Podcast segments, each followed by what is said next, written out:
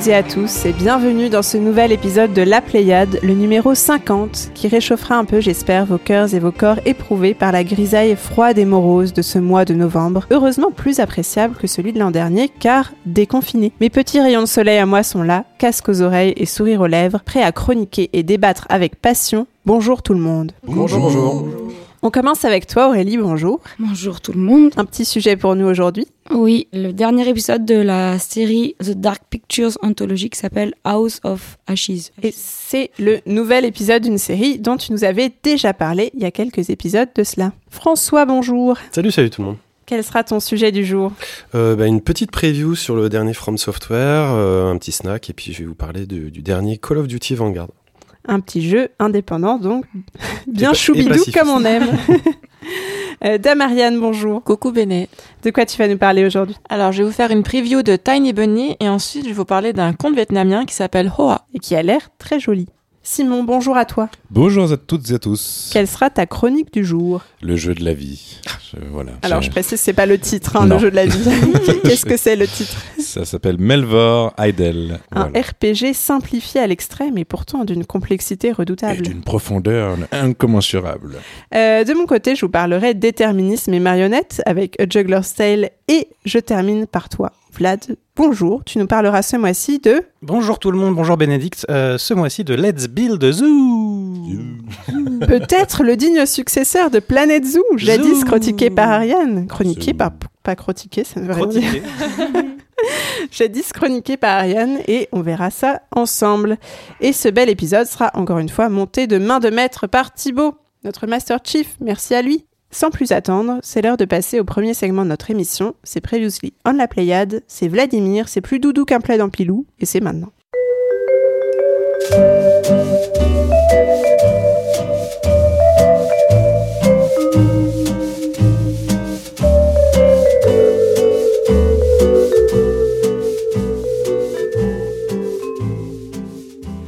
Oui, on a eu des tas de débats sur le serveur Discord suite au dernier épisode à commencer et surtout, bien entendu, à propos des modifications apportées à la version VR de Resident Evil 4 euh, Resident Evil pardon. Euh, et je ne vais pas revenir dessus parce qu'il y a eu euh, beaucoup de choses de dites et puis je pense qu'à peu près tous les points de vue possibles ont été échangés à ce sujet mais n'hésitez pas à y jeter un œil. Non j'ai plutôt repêché à propos de Toem qui était le jeu de François le, mois dernier Thanatographe qui fait le lien avec une autre actu. Il nous dit le passage concernant le jeu invitant parfois à faire une pause me rappelle tristement les emails d'Ubisoft envoyés aux joueurs du dernier Far Cry pour se moquer de leur temps de jeu estimé trop court. Alors j'étais complètement passé à côté de cette actu. Ouais, Moi, euh, je ne sais pas si vous, vous, vous, avez vu ça. Oui, oui, d'inciter en fait les gens à jouer euh, plus à, à, Far Cry, ce qui est quand même bon, compréhensible d'un point de vue d'un éditeur et en même temps hyper euh, répréhensible parce qu'il faut, il faut se calmer aussi devant les écrans. On va pas passer notre vie à, à jouer aux jeux vidéo. Et puis c'est un jeu qui est blindé de microtransactions en plus, en plus. Euh, Far Cry 6. Et puis toujours à propos de Toem, c'est Deadlighter qui nous dit en jeu d'exploration avec appareil photo, je repense avec nostalgie à Alba où on parcourt l'île pour ajouter les animaux à notre compendium en les prenant en photo et de voir les screenshots de Toem, je regrette de ne pas avoir une version couleur. Le choix du noir et blanc lui permet de se dégager de la masse des jeux publiés comme Mini to Downwell, mais sur cet univers choupi, la couleur manque au vu des screenshots et sans avoir le jeu en main. Enfin, ce serait un joli jeu à porter sur la Playdate avec le levier pour jouer du zoom de l'appareil photo. Alors, beaucoup de choses. Euh, déjà, je pense pas que la Playdate puisse supporter euh, ce genre de, de, tech. En fait, le jeu n'a pas été prévu pour ça. Et puis pour la couleur, sans que ça soit un grand spoiler, moi, ça me, ça me rappelle un peu des. Je sais pas si vous connaissez euh, un film qui s'appelle Sexo pour Compassion, qui était un film en hommage à Buñuel, qui est un film entièrement en noir et blanc où à un moment donné et suivant l'histoire la couleur apparaît petit à petit et puis fin après pour retourner vers le, le noir et blanc. Mais elle était trop de Coppola comme ça aussi.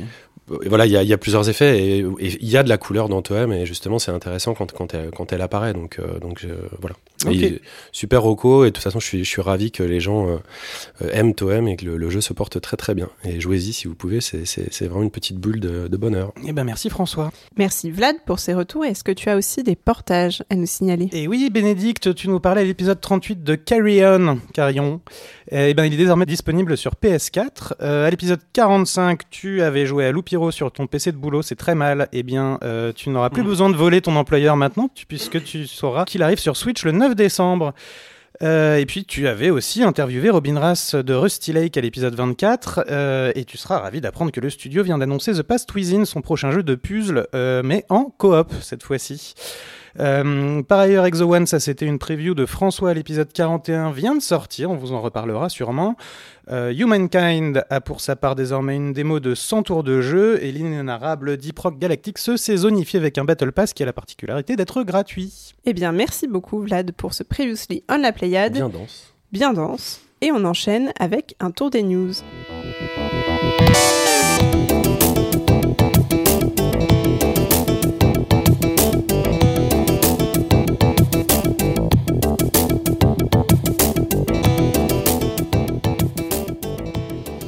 Et on commence par toi, François, et un nouveau sujet jeu vidéo lié au handicap. Oui, et lié euh, avant tout à la dernière sortie euh, jeu de course chez Microsoft, à savoir Forza Horizon 5, qui euh, bah, s'adressera aux gens qui sont, qui sont fans de la, de la, série.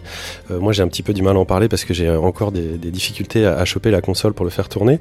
Mais c'était pas tant de ce jeu en direct que je voulais vous parler, mais surtout d'une option qui est très intéressante parce que figurez-vous qu'en fait, le jeu va ajouter, et, ce pour la première fois, la langue des signes dans les, dans les cinématiques. Donc, c'est une option qui est dans la continuité de, des apports de Microsoft euh, sur, sur l'accessibilité euh, aux handicapés. Et c'est vraiment quelque chose de super intéressant. Au, début, quand j'ai, entendu cette news, je me suis dit, bah, c'est un peu bizarre. Il devrait faire des, sous-titres et tout ça. Mais en fait, c'est, mal connaître euh, la langue des signes qui n'apporte pas seulement le sens, mais aussi tout ce qui est émotion et qui manque justement aux cinématiques. Donc là, en fait, quand vous activez l'option, bien, vous voyez un, traducteur de langue des signes qui vient apparaître en chair et en os, faire la traduction pour, pour les handicapés, les, les sourds et les malentendants. Et, et je trouve ça évidemment, évidemment à saluer. Euh, je suis même étonné qu'on en soit encore à faire de la vidéo. C'est-à-dire, je me, je me demande pourquoi il n'y a pas encore une, une technologie euh, de type, euh, de type super avatar, là, dont on, on parle de, temps en temps dans le podcast, pour faire ça avec des modèles 3D et tout ça. Mais j'espère, je, je, veux saluer cette initiative. J'espère que ça va se généraliser et je trouve ça, je trouve ça vraiment très cool. Euh, à noter qu'il y a un jeu qui avait fait parler aussi de, cette, de, de ce genre d'option.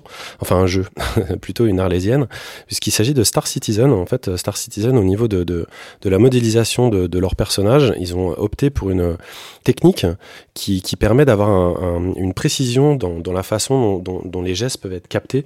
Et il se trouve que des développeurs eux-mêmes ont commencé à, le faire en langage des signes. Et donc, euh, ça a été officialisé que le langage des signes allait être présent euh, dans Star Citizen. Donc, euh, la question qui se pose là, c'est évidemment de savoir quand est-ce que Star Citizen sortira dans sa version définitive. Mais vous pouvez regarder ça sur Internet, il y a déjà des vidéos. Voilà, voilà. Et euh, du coup, euh, la langue des signes dans Forza, c'était le, premier jeu vidéo? Où il y avait ça? Il me semble. Il me semble. J'ai fait quelques recherches et j'ai rien trouvé d'antérieur, donc euh, il semblerait bien. Ouais. Et toi, du coup, ta news, Bénédicte, c'est quoi ce mois-ci?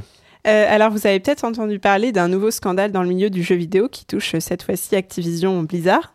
Euh, on est un cran plus haut encore que les récents déboires d'Ubisoft, puisque la direction d'Activision, et notamment son PDG, Bobby Kotick, est accusé d'avoir ignoré, voire couvert pendant 30 ans plusieurs affaires de harcèlement, d'agression et même de viol survenues au sein de la société. C'est une enquête du Wall Street Journal qui a mis le feu aux poudres mardi 16 novembre. Et suite à ça, plus de 800 employés d'Activision Blizzard et un groupe d'actionnaires ont demandé la démission de ce cher Bobby. Plus que ça, on est à 1600 même cette semaine. Ça, ça a vraiment explosé le chiffre. Bah oui, parce qu'en plus, euh, donc déjà pour l'instant, je crois que ça n'a pas, ça, n'a pas rencontré de succès.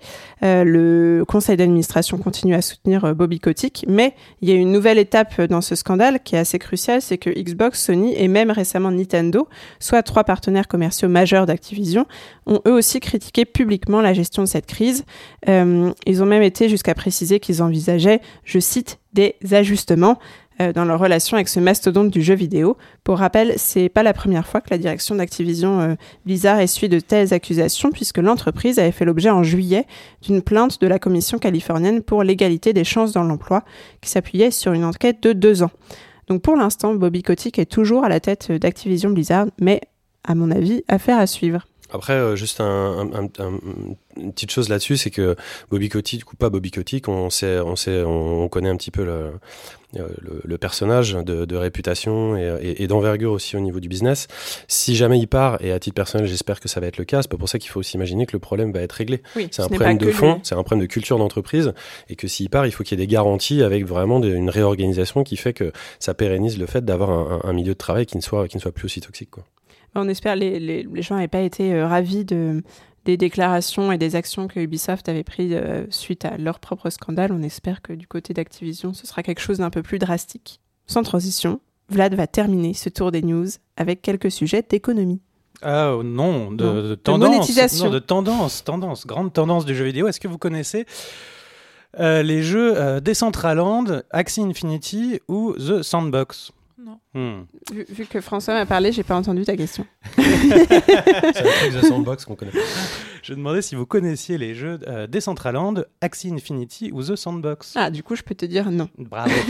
Euh, ce sont euh, ce qu'on appelle des euh, jeux à NFT ou parfois un certain nombre d'entre eux en tout cas des play to earn. Le principe de ces jeux est relativement simple, c'est qu'il y a un certain nombre d'éléments ou d'assets euh, de ces jeux, que ça peut être des, des lopins de terre, euh, des petites créatures toutes mignonnes, une jolie médaille, euh, sont, euh, ont une, une NFT. Une NFT, pardon, c'est quoi Euh, C'est un non-fungible token, c'est-à-dire un jeton non fongible, c'est grosso modo un certificat d'authenticité pour un fichier numérique. Ce qui permet, dans ces jeux, non seulement de pouvoir collectionner donc ces, éléments, mais aussi de pouvoir les vendre et en acheter d'autres. Donc, ça permet de gagner de l'argent parce que les, les monnaies virtuelles de ces jeux sont, sont associées à des cryptos. Euh, notamment à de l'Ethereum. Et il y a donc, euh, euh, ce sont des jeux qui sont créés pour que les joueurs puissent gagner de l'argent euh, en achetant des petites créatures dans le jeu et puis en les revendant sur un marché de la petite créature parallèle. Les jeux dont je viens de parler, c'est des jeux dont la capitalisation virtuelle, elle s'élève à plusieurs milliards de dollars, c'est-à-dire que la quantité d'argent qui existe dans le jeu est potentiellement de, de plusieurs milliards de dollars et c'est devenu et c'est en train d'être en tout cas une tendance assez étrange et euh, mais très très vigoureuse de, de, de jeux dont effectivement aucun d'entre nous n'a entendu parler euh, mais euh, mais qui attire un public euh, un public de, de, de gens qui, qui viennent euh, pour gagner de l'argent en jouant.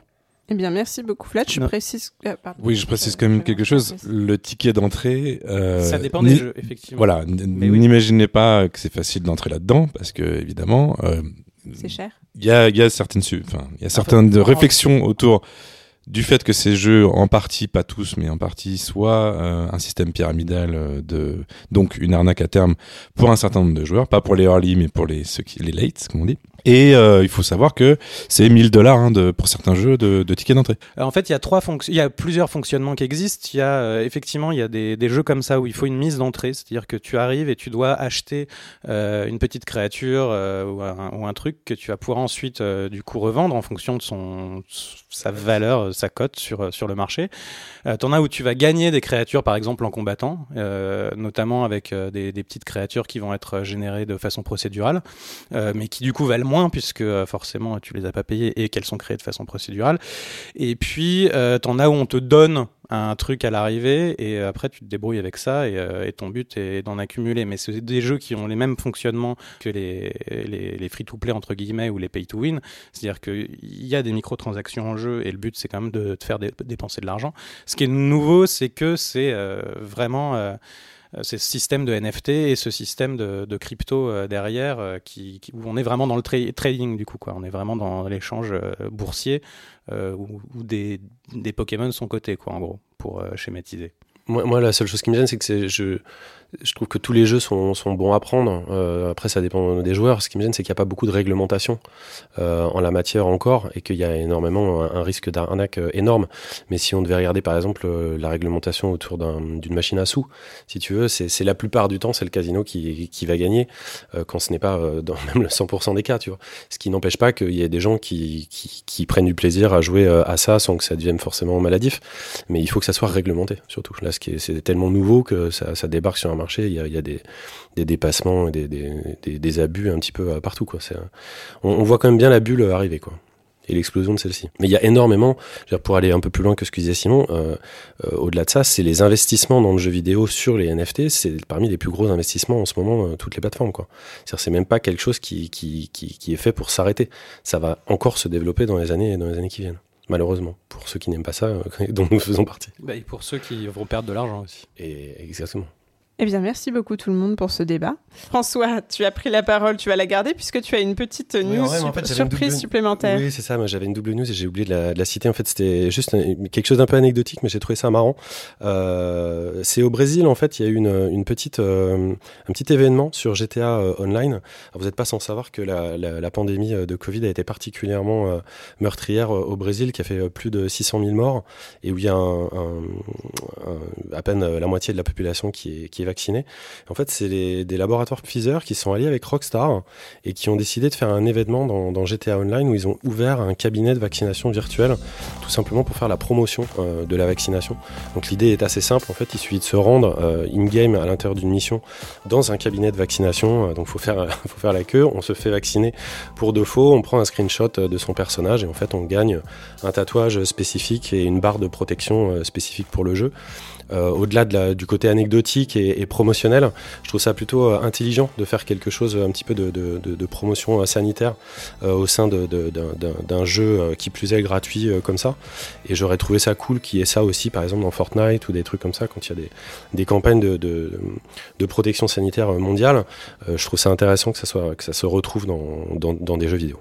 Eh bien, merci. C'était donc la news qui clôturait le tour des news. Et on va maintenant passer aux previews. Nous en avons deux ce mois-ci et on va commencer par Ariane qui va nous parler d'un petit lapin. Exactement.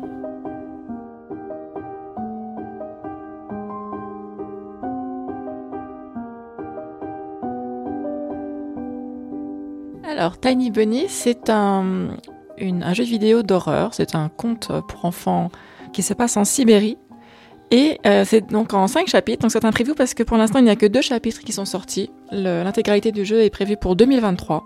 Donc c'est un jeu euh, fait par Saikono et Rosura Interactive.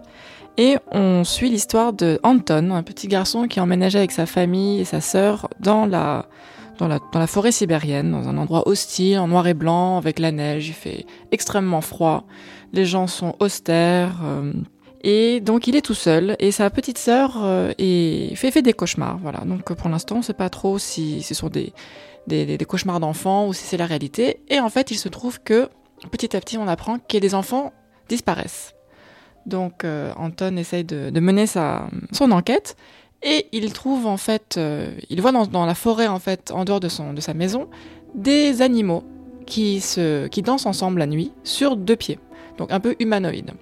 Donc il se dit c'est bizarre, etc. Quand même, euh, il y a un ours. Des, Pardon, des, des, quadrupèdes du coup qui dansent sur deux pieds? Pour l'instant, c'est ce qu'on voit de loin, c'est donc euh, des, animaux sur deux pieds qui, qui dansent. Et tout d'un coup, il se fait remarquer, et là, il y a une créature qui court vers lui et qui commence à effrayer sa sœur et, euh, et Anton autour de la maison. Et en fait, donc le L'histoire, il y a beaucoup de textes, c'est très très long, donc chaque chapitre c'est à peu près environ deux heures de gameplay. Donc il faut vraiment euh, aimer la, lecture, mais c'est très très très immersif. Il y a une super ambiance, le dessin est, vraiment très très beau. Et euh, j'ai vraiment aimé en fait l'immersion du jeu pour, euh, pour essayer de comprendre ce qui se passe parce que c'est pas du tout en fait l'histoire bateau de, de l'animal ensorcelé, la forêt, etc., les enfants bouffés par les animaux. Non, non, ça va vraiment dans d'autres sentiers. Euh, et, donc les deux premiers chapitres euh, valent le coup d'être joués, enfin de, découvrir. C'était, je trouvais ça vraiment intéressant. Et, euh, en plus, ça, rappelle beaucoup en fait les peurs qu'on avait quand on était enfant. Enfin moi, souvent, j'étais dans mon lit, je me demandais s'il y avait une bestiole sous mon lit qui allait me gratter les pieds ou, chaque bruit de plancher qui enfin qui crisse plutôt. Donc le, jeu joue beaucoup là-dessus. Il y a énormément de jumpscares, donc ça c'est pas mal aussi. Il y a des jumpscares dans un visual novel, c'est possible? Bah oui. Parce qu'en fait, quand on change d'image, parfois il y a les sons, les sons sont très importants dans le jeu. La musique est très belle et en fait, euh, parfois il, y il se passe rien à l'écran, mais tu entends des petits bruits de pas et tout d'un coup, tu as une image qui va arriver un peu, euh, tu sais, subliminale d'une bestiole ou de, Comme le même sur internet là où tu regardes le truc euh, gentil et il y a le diable qui apparaît. voilà, exactement, ce genre de choses. Et donc tout ça mélangé avec un, folklore, un folklore très, très traditionnel, très fermé, très froid, très austère. c'est c'est vraiment comme ça que j'imagine la Sibérie en plus euh, en hiver. Donc euh, on sent vraiment qu'Anton est la petite victime euh, qui, qui, va subir plein de, plein de sévices, mais qui malgré tout est quand même assez courageux parce qu'en fait on a le choix dans le jeu de, bah de, de, ou d'observer certains objets. Donc il y a plusieurs fins alternatives et donc en fait le, jeu va beaucoup nous ressembler en fonction de ce qu'on décide de faire avec, avec le petit garçon. Si vous voulez un petit conte, euh, un petit conte d'hiver à lire euh, pour frissonner dans votre lit, c'est vraiment super. Et tu sais d'où ils sont d'origine, euh, l'équipe de, développement? Ah, c'est donc ils sont de chez eux, quoi. Voilà, exactement. Le jeu est en russe et en anglais. Et du coup, tu as dit combien de temps ça représente ces deux premiers chapitres? Ah bah, Un chapitre, ça ferait 2 à 2h30, oui. Parce qu'il y a beaucoup, beaucoup de lecture, et puis tu, peux, tu prends ton temps de, de, regarder chaque, chaque décor qui est quand même bien travaillé. Donc oui, c'est assez, c'est quand même Donc, Quand il y aura les 5 chapitres, ça fera un jeu assez conséquent. Ah oui, oui, complètement. Moi, je veux bien jouer à un jeu d'horreur si c'est Ariane qui le raconte. J'aime bien quand elle raconte les jeux d'horreur. Ah bon Et les visuels novels russes aussi. euh. Oh, pareil. Ah oui, c'est un peu comme euh, Life and Suffering en sort Dante, c'était il y avait vraiment ce même côté très très très puissant dans le storytelling. Cool, bah, c'est une bonne ref. Eh ben, merci beaucoup Ariane pour cette belle découverte. Et François, tu as aussi une preview pour nous, Elden Ring. Oui.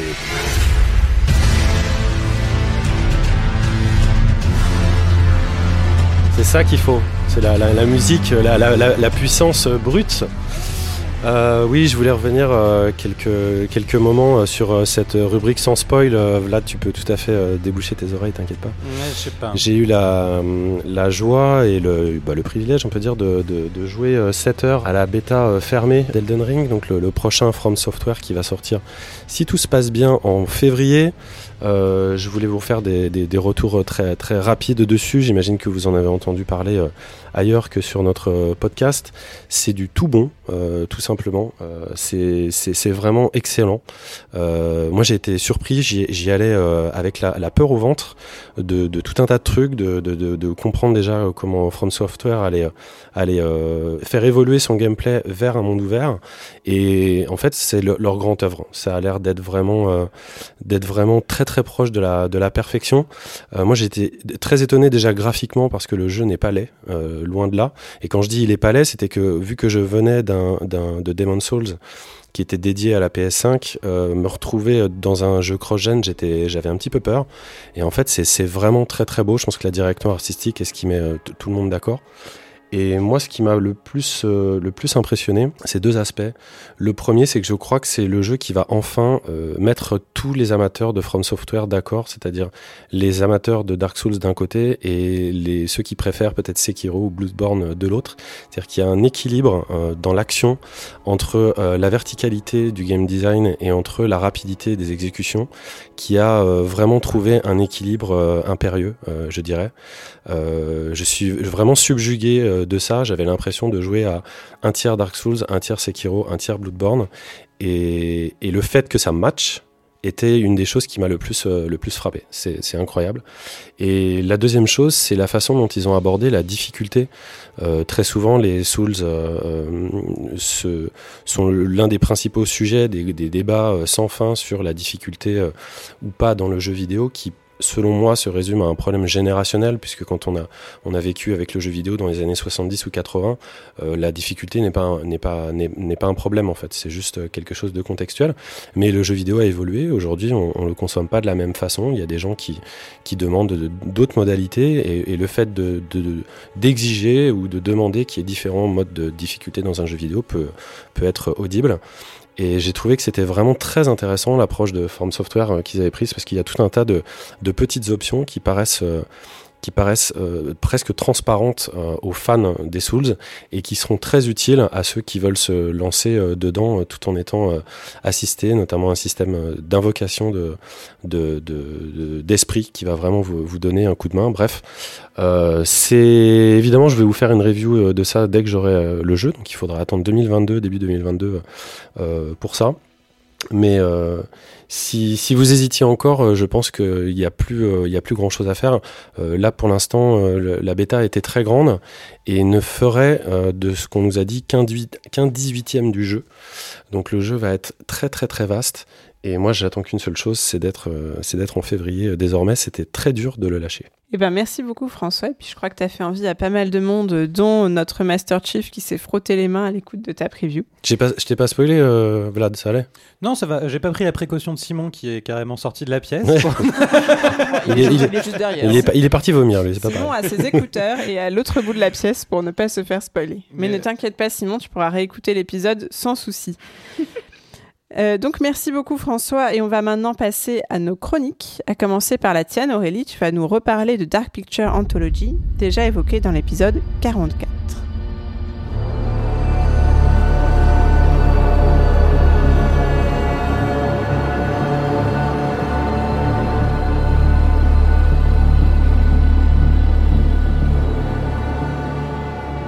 Comme tu l'as dit, Béné, c'est l'épisode de la fin. C'est le troisième et dernier épisode de l'anthologie The Dark Pictures Anthology, qui porte bien son nom. Cet épisode s'appelle House of Ashes.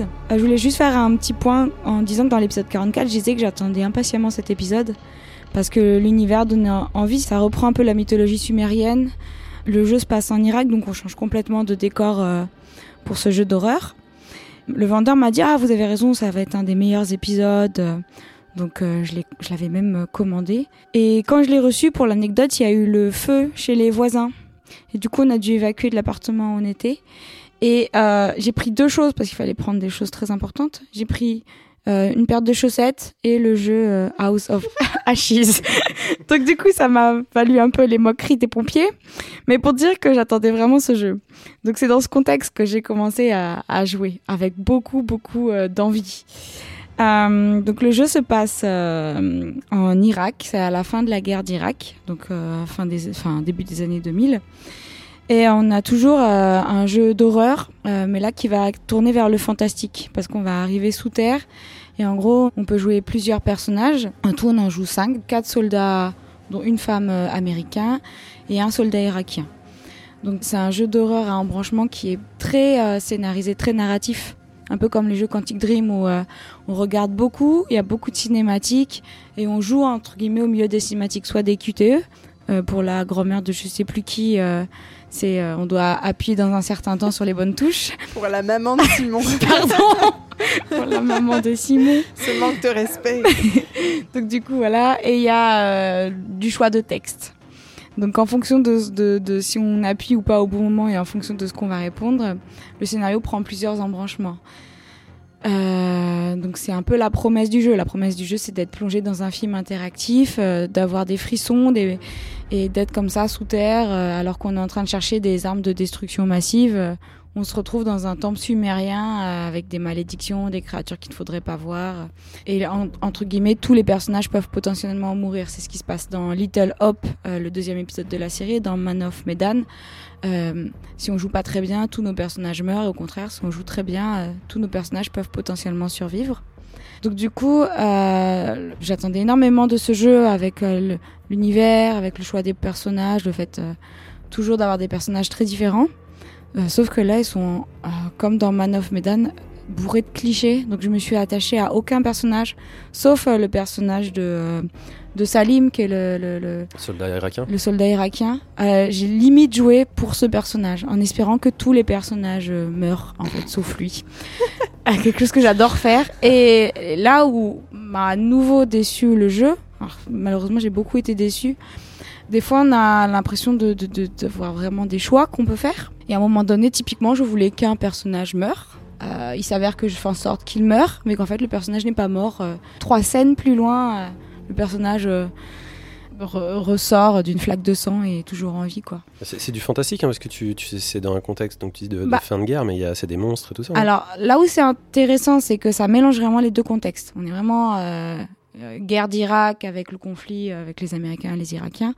Mais comme on se retrouve sous terre, on est dans un temple sumérien avec des légendes. Donc on trouve des textes qui expliquent un peu des choses sur la mythologie sumérienne. Mais comme le jeu est très sombre et qu'on est que dans des grottes, on, on voit pas l'aspect fantastique. On est juste, euh, on a caméra de dos nos personnages, mais j'ai pas réussi à plonger comme je l'espérais euh, dans un univers fantastique. les créatures, on les entrevoit. C'est un peu comme dans Little Hope ils ont plutôt un bon cara design pour les, les, créatures, mais on les entrevoit à chaque fois. Donc, et, là, ce qui m'a un peu déçu, c'est qu'il y a que un type de créature qui, qui, qui, enfin un type. Il y a une créature entre guillemets qui va nous, nous, nous pourchasser, ainsi que d'autres sbires de cette créature, mais on n'est on n'est pas tant plongé dans le fantastique. On a l'impression que le scénario tourne beaucoup avec les interactions autour des personnages, euh, dans cette euh, série de trois épisodes là à chaque fois, ce qui compte aussi, c'est les interactions entre les personnages. Est-ce qu'on va être méchant, être gentil? Est-ce qu'au contraire, on va, on va trahir la personne ou on va l'aider? Et euh, il y a cet aspect psychologique qui est mis en avant dans le jeu. Mais comme les personnages sont pas très bien écrits, comme je disais, comme on s'attache pas aux personnages, en fait, on s'en fiche un peu de la de l'aspect psychologique parce que on n'a pas d'attache. Enfin, et les embranchements, comme je disais, ils sont fake. Donc euh, euh, à l'inverse de Little Hope où j'avais beaucoup beaucoup d'espoir en me disant euh, c'est un bon jeu, euh, je trouve qu'il a il a pas tenu ses promesses. Ils sont restés sur ce qu'ils savaient faire et entre guillemets ils ont ils ont moins bien fait ce qu'ils avaient réussi avant et ils n'ont pas amélioré là où ça aurait pu être amélioré. Quoi. Par exemple, typiquement les embranchements, c'est beaucoup moins bien mené, puis on se rend compte très vite des supercheries. Donc du coup, ouais, c'était c'est un jeu intéressant parce qu'on c'est toujours l'idée d'un jeu d'horreur euh, à embranchement multiple. On a toujours euh, l'idée de pouvoir euh, avoir un ou plusieurs personnages qui survivent, donc on a quand même un, un, petit peu de choix. L'autre aspect positif que j'ai pas énoncé, c'est qu'on peut jouer en multijoueur en ligne ou ou à la maison. On se passe la manette si on est sur le même canapé, et puis si c'est en ligne, le jeu nous fait jouer l'un après l'autre. Donc c'est sympa ce côté un peu à, à se faire peur sur le canapé, mais c'est encore une fois, je pense que c'est parce qu'on me l'a trop vendu. Enfin, quand le vendeur me dit c'est le meilleur de la de de la trilogie, quand je le sauve des flammes euh, et que, et que j'arrive chez moi et que je me dis ça va être le meilleur. Du coup, j'étais curieuse des notes. J'ai pas lu les tests, mais j'ai regardé les notes quand même. C'est des notes qui vont entre 10 et 16 sur Internet. Donc en soi, c'est pas un mauvais jeu. c'est pas une cata, ouais. Pas une cata. Mais, mais je pense que s'il y a des, des, des, personnes qui ont déjà joué à Little Hope et qui sont un peu comme moi à attendre euh, que alors j'ai pas précisé que les développeurs c'est toujours Supermassive Games c'est que c'est des anglais. Moi j'attendais vraiment qu'ils apprennent des précédents jeux et là ça donne l'impression qu'ils ont dû sortir le jeu vite pour Halloween qu'ils ont laissé des erreurs oui, Vlad, quelle question? Est-ce que du coup il sauve la trilogie ou pas? Parce que c'était un peu ça l'enjeu quand tu nous avais parlé du deuxième épisode qui était euh, alors un peu mieux dans la, dans la cata que, que, le premier et tu nous avais dit que tu attendais aussi beaucoup du bah troisième pour voir s'ils allaient réussir à transformer euh, finalement au fur et à mesure ou est-ce que c'était la chronique euh, annoncée d'un naufrage? Bah moi, alors bah, c'est pour ça que je dis, il y a mon point de vue très personnel. De pour moi, c'est un naufrage. Parce que j'attendais beaucoup de cet épisode en pensant vraiment qu'il ferait mieux avec les petites erreurs qu'il faisait. Parce qu'il y, y a, une belle promesse, hein, vraiment. Et ça a été déception sur déception. Et il y a Simon qui a une question. Oui, je, ne je, sais pas si c'est une bonne nouvelle, mais c'est absolument pas une trilogie, c'est une octologie, puisqu'il compte en sortir 8. Euh, le... J'avais pas vu ça. Ah bah, 5 autres épisodes hein. pour le sortir du naufrage. Fantastique. Le prochain épisode censé sortir l'année prochaine s'appelle The Devil in Me, The Devil in Me. Ah. Euh, donc peut-être on peut, alors je suis désolé de changer un peu ton argumentaire, c'est peut-être juste un accident de parcours. alors, alors le, le, le, je sais pas, mais moi, en fait, comme euh, ils sont sortis aussi à un boîtier où il y a les trois premiers épisodes ensemble. C'est ça qui m'a fait croire que leur anthologie s'arrêtait à trois épisodes. Et je pense que leur grosse erreur, c'est d'en sortir un tous les ans. En fait, je me suis rendu compte qu'en un an, t'as pas le recul, t'as pas le temps. En fait, ils sont toujours dans, on dirait que c'est un flux tendu de, production de jeux avec toujours les, les mêmes ambitions, les mêmes promesses, les mêmes erreurs. Et du coup, quand on me fait croire que ça va être résolu et que au final pas du tout, bah on peut être que déçu. Je pense que je serais pas la seule joueuse ou à être déçue de, de, ça quoi. Tu veux dire comme Assassin's Creed? Peut-être. Bah, euh, ouais, juste un truc, c'est qu'à la base, c'est censé être un, jeu épisodique. Les épisodes sont vendus 30 euh, euros. Euh, donc c'était le but dès le début. C'est un petit peu comme ce que faisait Telltale. Simplement, bah, là, c'est une. Enfin, l'écriture, elle n'est pas du tout à la hauteur. Alors que l'enrobage, lui, est plutôt joli, avec un parti pris de base qui font que tout étant dans la pénombre, on va surtout se concentrer sur l'acting et sur, sur, sur ce qui est fait sur les personnages et un petit peu moins sur, sur les décors. Ouais, mais alors, si les personnages étaient bien écrits, je lui pardonnerais. ça. Les personnages sont mal écrits. Et par exemple, si on mettait pas en avant les mythes sumériens, ce qui m'avait vachement plu, enfin, je me dis, waouh, un truc qui se passe en Irak, les mythes sumériens, on, a, on voit rarement ça. Mais en fait, on est dans la pénombre, on voit rien des temples, euh, on a des pauvres textes qui expliquent deux, trois trucs. Ça donne juste envie d'être curieux et d'ouvrir un livre. Moi, je trouve ça ressemble, ça, ressemble à un jeu morcelé tel que tu le, le fais. C'est quoi C'était quand même Until Down euh, à la base qui était, qui, était, qui était pour le coup très très bah bien. Bah, et là, les trois épisodes tels que tu les racontes, c'est bon. C'est pour ça que je leur dis, ah, ils, ils vont pas m'écouter, mais c'est pour ça que je dis c'est une erreur de les sortir. c'est une erreur de sortir ça tous les ans sans, sans prendre de recul. Oui, si, les personnages sont tellement mauvais que tu as envie de les tuer et qu'en plus tu n'arrives pas à les tuer, c'est sûr que c'est raté. Ah bah euh, c'est pas strictement épisodique non plus, puisqu'ils sont disjoints les uns les autres. Il n'y a, pas de, y a pas de lien. Entre... Non, épisodique dans leur sortie, tu vois, c'est un tous les ans, et puis bon, c'est la même équipe, euh, c'est le, même moteur. Mais je pense que même l'équipe s'essouffle à un moment donné. J'avais par exemple adoré le sound design de l'épisode 2. J'ai l'impression que là, il y a eu moins d'efforts sur cet épisode-là. Et je pense que les, les, les, moi, je me mets à leur place. Euh, et d'ailleurs, je pense que le développement a été un peu avec beaucoup de départs, de nouvelles arrivées et tout. Les gens partent. Enfin, si on est toujours sur euh, la même ligne de conduite Enfin, je pense qu'ils sont pas bêtes, ils, lisent les, les, reviews des gens, ils, ils, ils se rendent compte qu'ils font les mêmes erreurs. Et ils mettent, je pense qu'ils mettent beaucoup de, de, budget dans la motion capture, dans l'acting et tout. Ils devraient mettre moins de budget, moins de personnages et peut-être se concentrer sur, euh, je sais pas moi, un trio et, et vraiment réfléchir à. Telltale, il faisait très bien les, les, les, les, les dialogues, quoi. Là, on a l'impression que c'est un vieux euh, film. Euh. Moi, j'ai toujours pensé que cette, cette, cette, anthologie, entre guillemets, c'était un jeu de transition pour eux. C'est-à-dire, c'est un jeu qui les a fait passer d'une production à une autre production. C'est long, bah, c'est long, hein. Non, ça s'est pas fait sur 10 ans. Le premier, c'était en Oui, mais là, il y a 8. Ah oui, alors là, si c'est. Bah, je sais pas. Moi, j'ai l'impression que ce studio, il a beaucoup grandi. Euh, c'est édité par euh, les mêmes, le même éditeur qu'Elden Ring d'ailleurs, c'est Bandai Namco. Et, euh, et, ça fait longtemps qu'on, qui se dit qu'il y a des rumeurs qui travailleraient sur un Silent Hill ou des, ou des choses comme ça. Donc c'est plutôt un, un, un, studio qui ressemble à un studio en pleine mutation, quitte à faire des choses pas forcément super bien, ah, euh, en l'occurrence sur cette anthologie. Mais euh, moi, j'ai vraiment l'impression que ça, ça, ça a pas arrêté. On dirait un projet qui a pas arrêté de changer de direction. En fait. C'est Konami qui a la licence Silent Hill. Euh, s'ils l'ont pas revendu, mais Konami euh, sont, commence à ouvrir, mais oui. Je, je les imagine pas la revendre, mais bref, peu importe. We'll see. Voilà, donc euh, encore de belles promesses, mais j'ai été bah, Il va falloir s'excuser aux pompiers maintenant. je leur ai pas dit que c'est moi qui ai mis le feu pour pouvoir lancer la chronique. Et tu peux conclure en disant la suite au prochain épisode. non, on te libère, on te libère. Alors là, je, je, sais que là, je suis pas sûre. Autant euh, j'avais. Je le ferai, je ferai le quatrième, c'est sûr. D'accord, avec plaisir. Je serais curieuse d'écouter. Moi, j'aime bien qu'elle ait sauvé des flammes quand même, un jeu qui s'appelait House of Ashes. Absolument. On l'a pas souligné, mais voilà. Et Medieval, j'avais sauvé deux jeux, je voulais ah. pas le préciser. Ah, ah. Et les chaussettes. Et les chaussettes. Du coup, t'as regretté, t'aurais aimé sauver autre chose.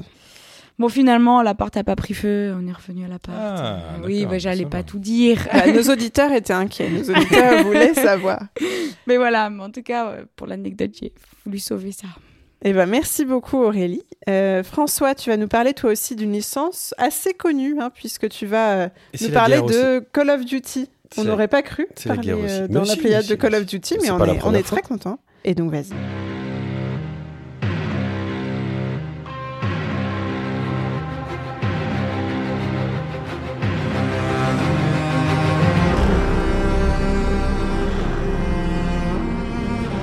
Bon, il faut que je vous raconte quand même un minimum, 3615 Code My Life. Euh, je voulais faire ce Call of Duty, parce qu'on a déjà parlé de Call of Duty dans la Pléiade, j'avais parlé de Modern Warfare.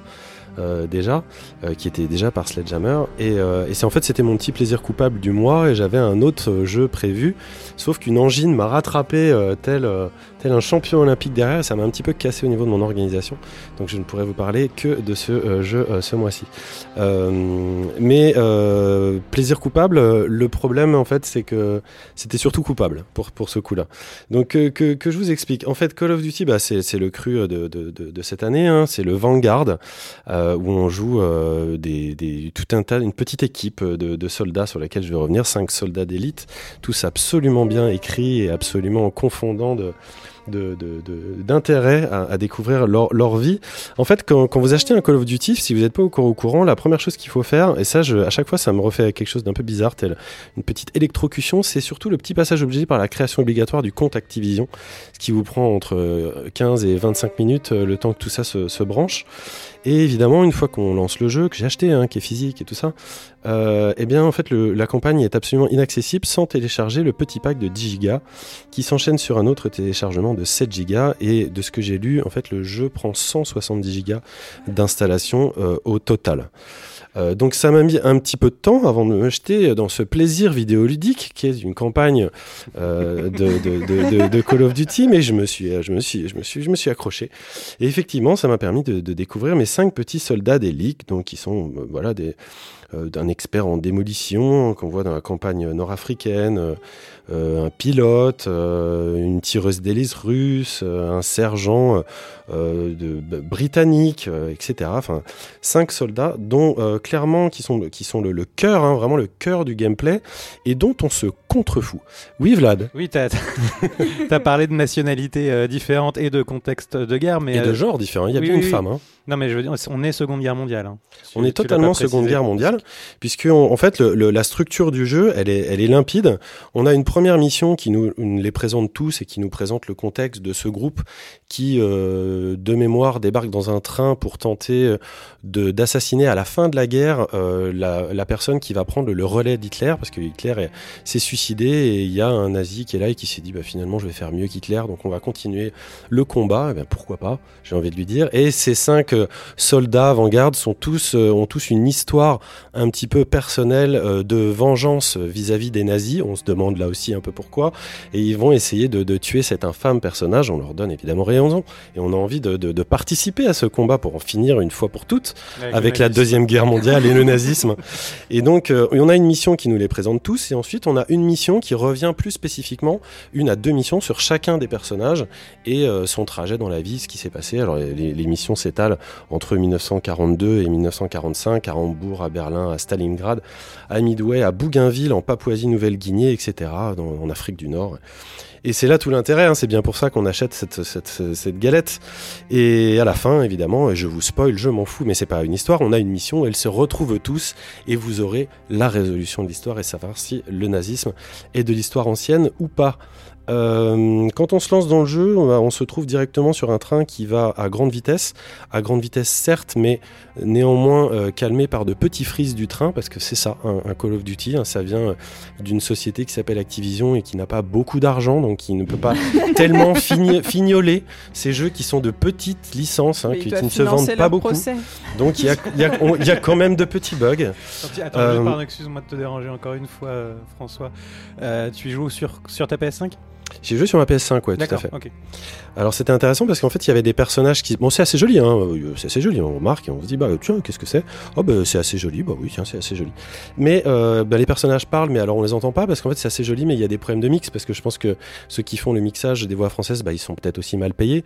Donc quand ils sont mal payés, bah ils font le travail qu'ils peuvent et du coup on n'entend pas les personnages. Ce qui euh, finalement est une qualité au titre, je trouve, de pas forcément les entendre ce qu'ils ont à dire parce qu'ils sont vraiment pas des choses très intéressantes à dire. Et d'ailleurs au niveau du mouvement de leur bouche, donc il y a des labiales au niveau des, des PNJ, il est catastrophique. Euh, et en fait, il est catastrophique dans ce sens qu'il est inexistant. Et j'ai pris une vidéo de deux personnages qui se parlaient en russe et qui parlent pendant euh, 10 minutes euh, sans bouger les lèvres. Donc ça donne des trucs mais complètement dingues. C'est deux ventriloques et ils n'ont pas non plus d'argent pour faire juste bouger des lèvres, même si c'est pas un labial, mais peu importe. Euh, je parle beaucoup de la Russie parce que moi ça m'a vraiment impressionné. Il y a une scène où on arrive à Stalingrad qui est probablement euh, l'une des missions les plus intéressantes du jeu, qui prend un aspect en fait assez sympa où en fait vous, vous suivez, c'est avec la fille, avec la tireuse d'élite, et on est dans sa famille et en fait elle se balade à Stalingrad avant euh, le bombardement euh, de Stalingrad, et donc on passe, on, découvre la vie en Russie, comment ils se préparent, les, comment ils, investissent des barricades, etc. C'est vraiment très intéressant de, de voir ça. Et ensuite il y a le bombardement et on doit revenir sur ses pas et redécouvrir en fait tous les endroits intimes, comment ça, ça, comment ça a été détruit et tout par rapport. C'est assez bien foutu, c'est assez poignant. Et moi quand je me baladais là-dedans, bah voilà, bah, il y, y, a plein plein de gens, il y a plein de PNJ, puis il y, y, a un monsieur qui me raconte quelque chose. Alors je dis ok, puis je vais voir un autre monsieur qui me raconte autre chose. Bah, c'est bizarre, c'est le, même monsieur, c'est le même monsieur, mais qui a la même voix, mais, mais en plus qui te raconte quelque chose. Donc euh, c'est pas quelqu'un que tu pourrais ne pas voir. Non, c'est le même. Alors bah, je m'écarte un peu parce que quand même, je commence à me faire peur. Je vais voir quelqu'un qui vend des, des, chaussures par terre, c'est le même monsieur. non mais c'était incroyable, j'ai compté. Et en fait, il y a, y a, une scène avec 60 personnages et il y a, y a 4 PNJ au total, 4 modélisations. Et donc ça transforme une scène genre historique et intéressante ou en le prisonnier quoi, une scène de complètement creepy où tu te dis mais qu'est-ce que c'est que ce truc? C'est Man of Medan le retour dans Call of Duty. Euh, en fait, il y a les trucs qui m'ont le plus branché dans ce jeu, c'est la simulation de poussière. Il y a une simulation de poussière incroyable, c'est que quand vous ne bougez pas, vous restez dans un coin, même pas avec un snipe, même pas avec rien. Vous regardez, il y a des poussières qui volent, je n'ai jamais vu ça, c'est super bien fait. Il y a des cheveux dans les contre-jours et tout, donc si vous voulez une simulation de poussière à 72 balles, achetez ce jeu, c'est vraiment super intéressant. Euh, un, truc qui est très bizarre aussi, c'est euh, la, version originale sous-titrée, c'est-à-dire comme les, soldats euh, viennent tous d'origine différente, on suit euh, bah, des soldats dans, dans des langues différentes. Et là, c'est n'importe quoi. C'est-à-dire que déjà, bon, j'ai pas réussi à mettre le jeu en VO. On va dire que je suppose que c'est faisable en trifouillant la console, mais je l'ai pas fait. J'étais en français, mais les mecs, par exemple, le nazi parle français à des mecs qui parlent en américain mais qui lui répondent en français, et tous les soldats qui sont autour lui répondent en allemand. Ça n'a aucun sens. Mm. Ils sont là, ya, ya, ya, ya, et vous, vous êtes d'accord, ya, ya, ya. Enfin, enfin. Mais je n'ai pas compris du tout euh, la logique. Les ennemis disparaissent au sol une fois tués. Ça, c'est mignon parce qu'en l'occurrence, je savais pas que ça existait encore euh, en 2021, mais ça m'a fait plaisir. Euh, le truc qui est bien aussi, c'est le clipping qui est constant dans le jeu. C'est-à-dire qu'on est vraiment sur un jeu next-gen avec vraiment une PS5 où on a dû tuer des gens pour essayer de l'avoir. On a, on a plus de, de, de, de, de compte en banque à cause de la PS5 et on a un jeu où les, les, les fleurs clignotent à 2 mètres. Dans la nuit, tout clignote. Ça clignote vous approchez, les fleurs clignotent. Pareil, vidéo, si vous voulez pas me croire, je vais mettre des vidéos sur notre Discord parce que j'ai passé à faire ça, voilà, en mode photo sur mais qu'est-ce que c'est un Call of Duty en fin 2021 quand vous avez une engine et que vous préfériez faire un autre jeu? Bref, on attaque des bases de sous-marins, l'alarme se, se déclenche pas, les soldats apparaissent comme euh, par, par miracle. Enfin, l'écriture est, plate et pas du tout empathique, malgré un contexte que moi personnellement j'ai toujours adoré. J'ai un petit faible pour la, pour la Seconde Guerre mondiale, c'est comme ça. Euh, c'est un petit peu faiblard aussi sur les retours haptiques euh, qui sont pas euh, réglables. Hein. Pourtant, c'était la révolution, je vous rappelle, les retours haptiques sur, sur PS5. Bref, c'est très très très très peu et trop peu de, de nouveautés pour un, un Call of Duty numéro, je l'ai marqué en gras, je ne sais pas combien, ça doit être le 20e, le 25e.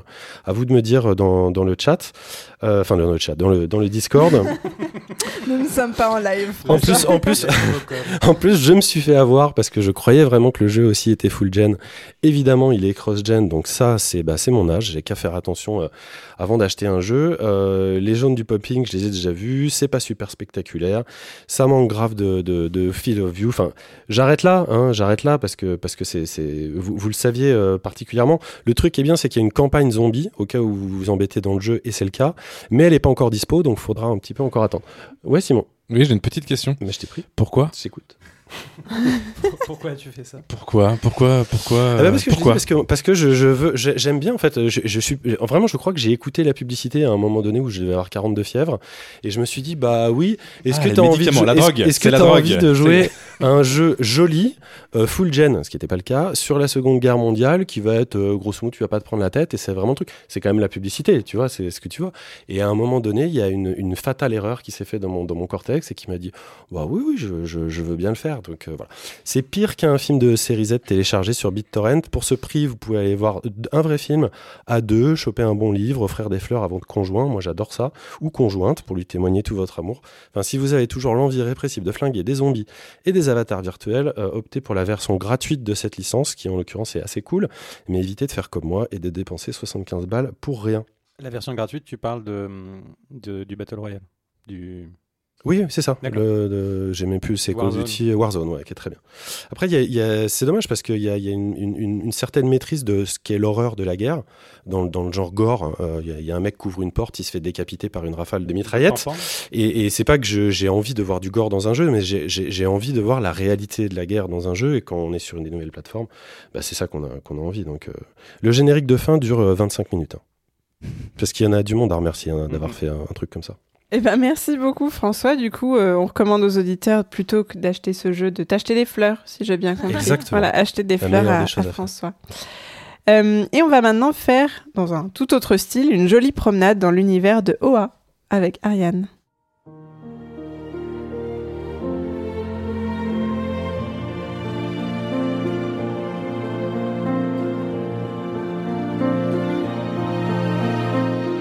C'est un jeu vidéo qui nous est proposé par euh, Scrollcat, qui euh, est basé à Singapour. Et en fait, c'est sur un conte vietnamien.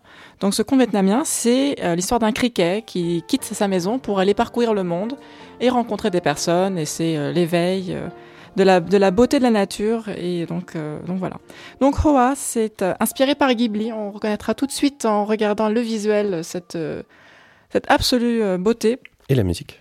Et la musique aussi, exactement. Et donc, euh, c'est l'histoire d'une petite fée qui s'appelle Hoa, qui veut dire fleur en vietnamien, et qui a le pouvoir de réparer la faune et la flore. Donc, on apprend très vite qu'en fait, Hoa a été abandonnée ou même sauvée euh, de, son, de son monde en étant bébé, et elle a été donc envoyée dans une terre lointaine, et elle revient des années plus tard sur une petite feuille pour, euh, bah, pour voir en fait ce qu'est devenu sa maison. Et donc l'histoire, c'est d'avancer dans plusieurs tableaux. Donc il y a la forêt, il y a le monde sous-marin, il y a le monde des rochers, etc. Et petit à petit, c'est de rencontrer les personnes qu'elle a laissées derrière, qui vont lui expliquer ce qui s'est passé pendant son absence, ce qui est devenu sa famille, et puis euh, comment est-ce qu'en fait le monde méchant des robots est venu anéantir la nature, Et a eu un impact terrible avec le chaos et le conflit dans, dans son univers. Take my money. J'ai trop envie d'y jouer. Ah, mais... Et donc Hoa, donc on va, on va s'avancer. C'est un, donc un, un puzzle platformer. Donc euh, il y a des commandes qui vont se complexifier au fur et à mesure des chapitres. On va apprendre à sauter, à sauter très haut, à pousser des, rochers. Et euh, il va falloir donc récupérer des petits papillons pour débloquer ces sorts et, euh, passer au, prochain niveau. Donc c'est au début je voulais prendre ce jeu parce que je voulais vraiment un truc beau et relaxant. Et en fait c'était pas pas du tout ça. Euh, bah non en fait. C'était vache et stressant. Alors pas du tout, c'est très très beau. La musique elle est incroyable.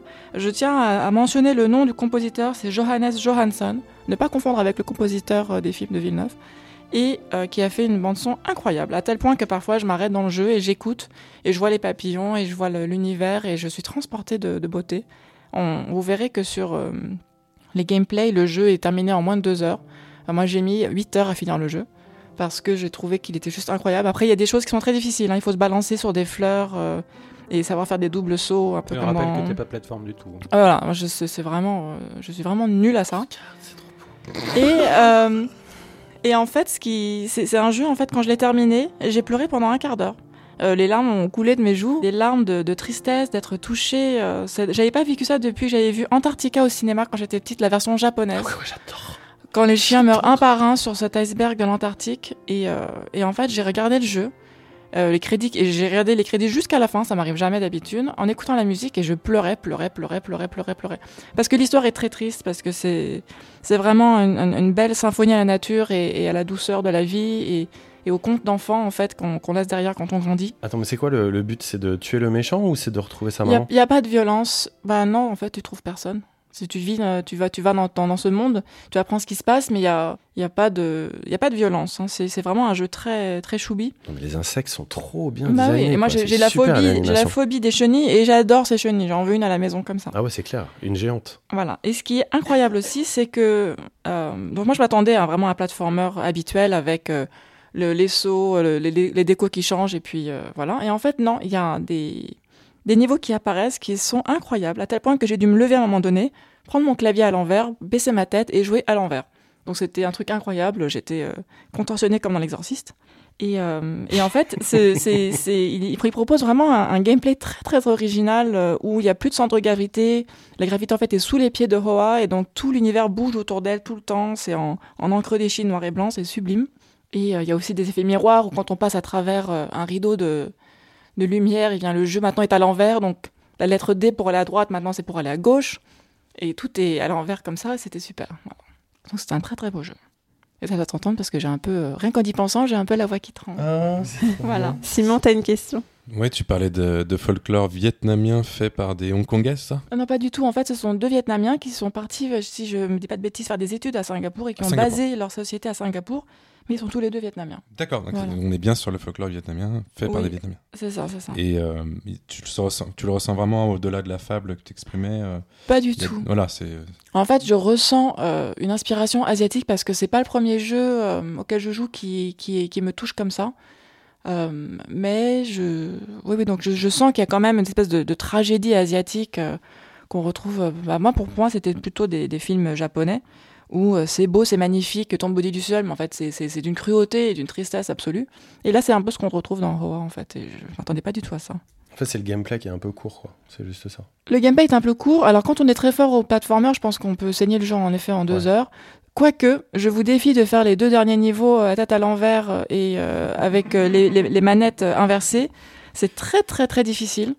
Euh, et c'est vraiment incroyable. Et puis, euh, oui, enfin, moi j'ai vraiment pleuré, mais peut-être que c'était juste de perso. DA, ça se pose là. Moi, c est, c est, c est, il est magnifique. Il est très fluide, il est très très beau, tout est travaillé. Et je te dis, avec la musique en, en parallèle, c'est incroyable. On te, te pose et puis tu, tu, tu, tu, tu voyages et tu vis une autre vie. Et, et, tu te rappelles de ton enfance quand elle était heureuse et bien avec les, ceux que tu aimais. Maintenant, tu es tout seul et tout. Après, il y a un truc qui est idiot, un peu comme dans Ori. Moi, j'ai un petit fait pour les, les jeux où le sprite principal est tout petit. Oui. J'aime bien ce, ce genre-là. C'est le cas dans Jet aussi, d'ailleurs. Ça n'en fait pas un bon jeu, mais. Bah là, le perso, c'est un. En fait, ce qui est terrible en plus, et ça ajoute à la cruauté, c'est que c'est un petit visage dans, un... dans une, petite, euh, une petite cape pointue. Et ça fait vraiment bébé. Ça fait vraiment le petit, la petite, le bébé fait qui, qui essaye de survivre et qui essaye de retrouver les, siens. Et donc ça ajoute encore euh, au dénouement dramatique de, de, ce film, enfin de ce jeu. Ça sent le choubidor, moi quand je vois ça. C'est le choubidor. ah bah attends. Bah, le choubidor au paquet de Kleenex. Mais dépressif, voilà. Ah. le choubidor dépressif est, accordé à 2021. Alors, c'est pas dépressif, c'est enfin moi j'ai ça m'a ça m'a ça m'a ça m'a poignardé dans le cœur tellement c'était beau et touchant, mais c'est pas dépressif. Il y en a je pense qu'ils vont dire "Oh, c'est tellement beau, c'est une vraie fable sur la beauté de la nature." Moi ça m'a ça m'a anéanti. Et tout est pas que euh, forestier, il y a d'autres euh, Alors, il y a un monde euh, souterrain, il y a un monde chez les robots, il y a un monde avec les... dis pas tout, dis pas tout. Mais il y a d'autres il y a d'autres mondes quoi. Il y a d'autres mondes, mais tout est tout aussi beau. Et si tous ces petits animaux c'était des NFT tout le monde irait les acheter. bah, c'est vrai, c'est vrai. En plus, moi j'adore quand c'est de l'animisme où tout est vivant, les, les, les, les, rochers, les animaux, les arbres, c'est superbe. Et donc en plus, ce qui est bien, c'est que c'est disponible sur Steam, Switch, Xbox, PC, Mac et PS. Donc voilà, c'est vraiment le, une la, première, la première PlayStation. Ah oui, oui. Je vous recommande vraiment. Et puis en plus, vos enfants peuvent y jouer parce que le message est quand même aussi très beau. Donc, bah, toi, ils sont déjà tapés Bambi, ils sont déjà traumatisés à vie, ils vont pas se taper OA en plus, c'est un peu dur. Ouais, c'est vrai que c'est vrai que c'est quand même terrible. Hein. Mais j'ai vraiment pleuré. Hein. Bon, je te fais la review le mois prochain. Ah, c'est vrai Bah écoute, avec plaisir. Si j'ai pas une double engine, j'y joue. eh ben, merci beaucoup Ariane, tu as allumé plein d'étoiles dans les yeux autour de cette table, notamment ceux de François. Euh, et on va continuer avec Simon, qui va nous plonger dans l'univers complexe et fascinant de Melville Idol.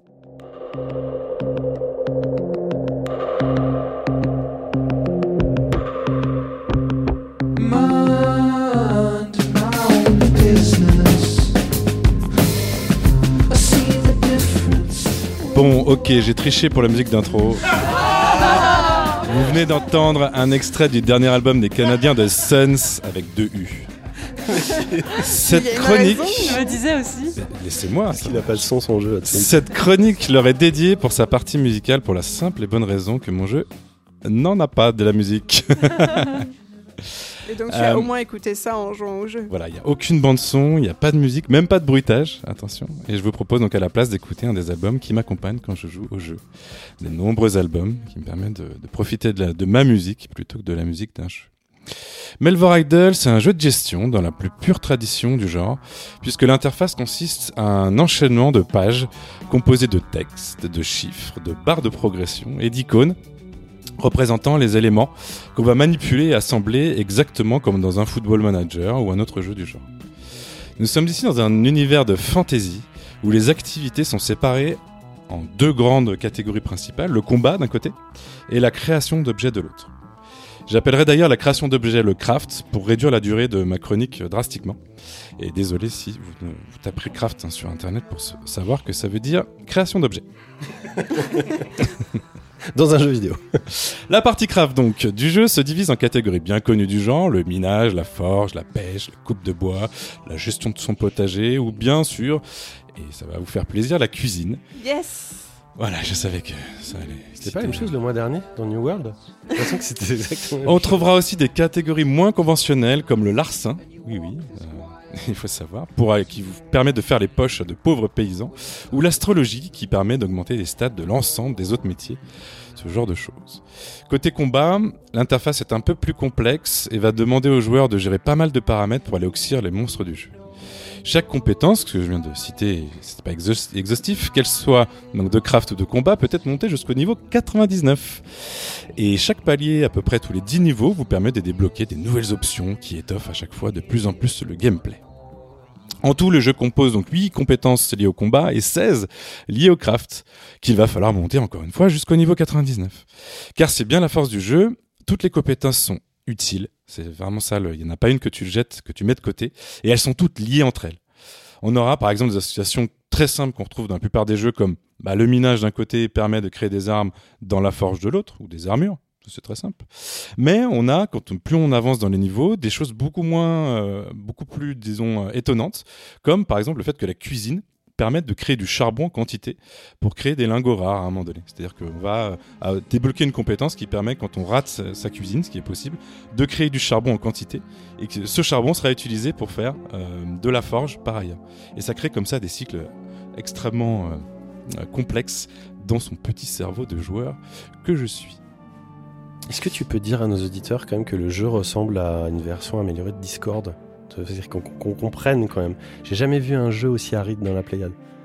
Il y, a, que des graphismes comme ça en forme de tableau. On a quand même parlé de Crusader Kings dans la playlist. Non mais c'est rien à voir. Crusader Kings, beaucoup plus joli que Crusader Kings. Non mais arrête. Euh, mais il y a que des cases et des listes et tout, c'est incroyable. Non mais moi j'aime bien, c'est la, simplification à l'extrême des processus. C'est un grand tableur. Est-ce que je peux vous demander de vous taire s'il vous plaît? Oui, pardon. Continue sinon.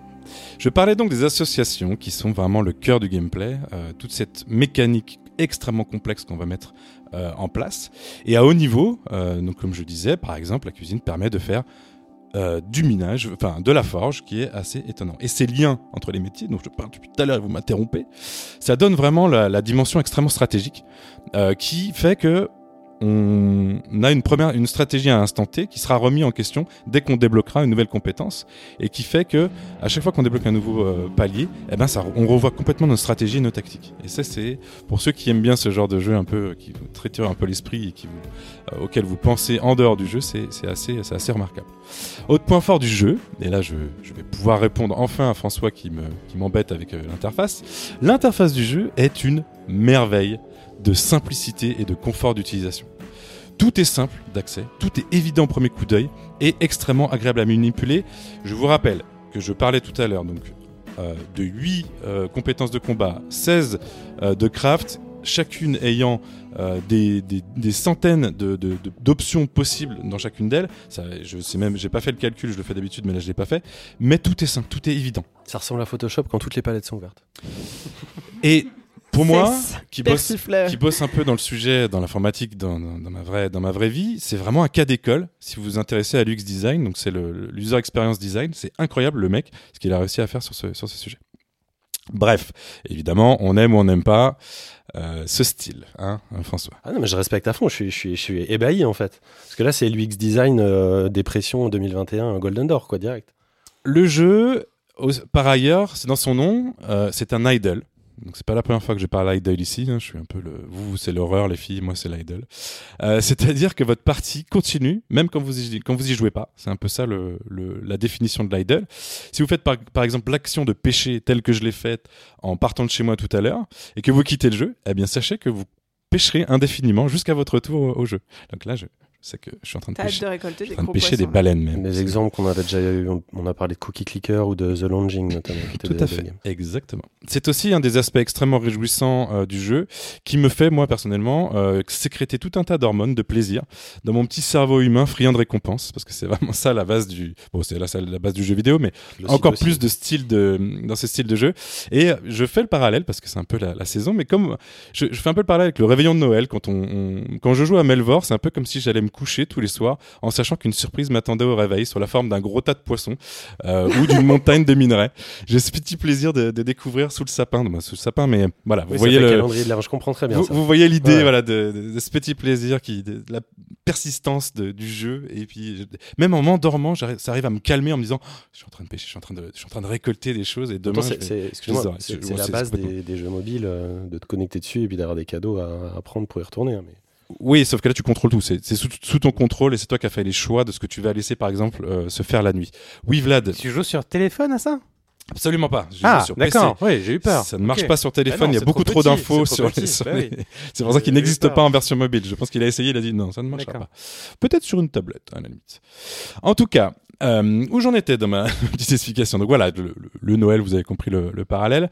Euh, et donc tout ça sert quand même, euh, tout, ce craft euh, et toute cette évolution sert quand même avec le fond du jeu qui est de combattre, des affreux monstres, dans des donjons toujours plus dangereux. Là, on retrouve d'autres d'autres styles de jeu et euh, où on trouve énormément de secrets, de, de, de, trésors absolument partout. Il y a beaucoup beaucoup de choses qui se débloquent en termes de secrets qu'on n'avait pas du tout anticipé, qui euh, me relancent à chaque fois énormément mon, intérêt pour le jeu.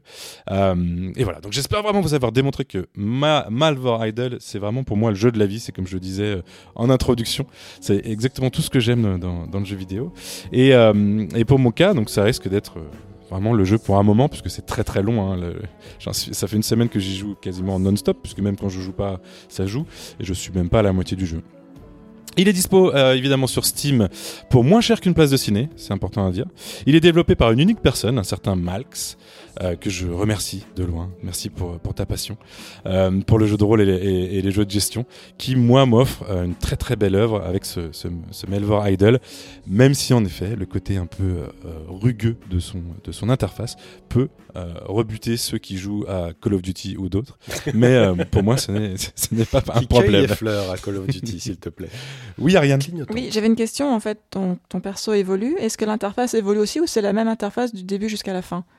En fait, tu as accès à toute l'interface du jeu dès le début. Tu, chaque chaque euh, élément, chaque compétence que je disais, que j'exprimais tout à l'heure, va être un onglet, donc l'équivalent d'un onglet, et tout ce qui va se débloquer, ben, c'est les nouvelles les nouveaux éléments en fonction de ta montée en niveau. Mais quand tu fais un donjon, comment ça se voit visuellement en fait le donjon? Alors c'est spartiate aussi, hein. il y a une barre euh, qui augmente qui correspond à un moment où tu vas attaquer, ta barre de vie, la barre de vie du monstre, et euh, ensuite, tu vas avoir plein de petits éléments, type une feuille Excel, qui te dit euh, bah, tes compétences, est-ce que euh, tu as ton pourcentage de toucher, ton pourcentage. On, va on est là, on est vraiment sur du JDR pur.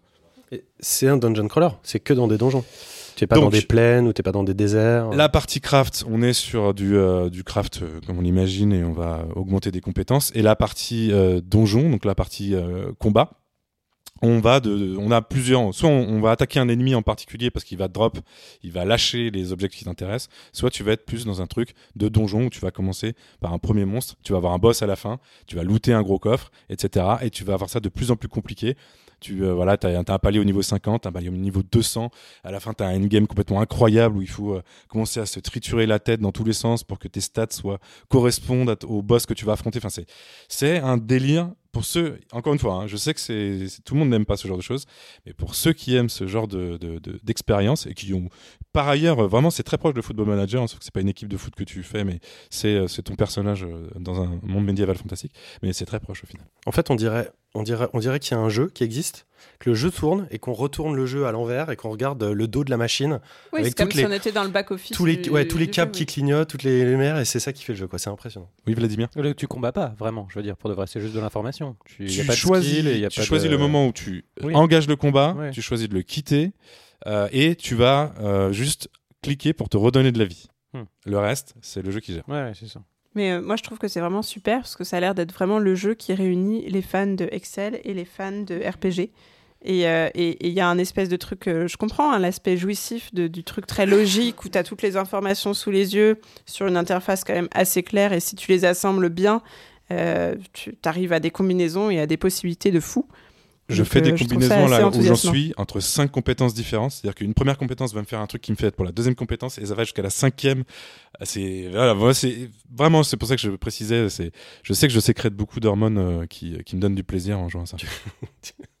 oui, Vladimir. Moi, typiquement, ça me donne très envie. Le seul truc que je parviens pas trop à comprendre, c'est l'intérêt de, de l'idle game de, de là-dedans, parce qu'en fait, pourquoi?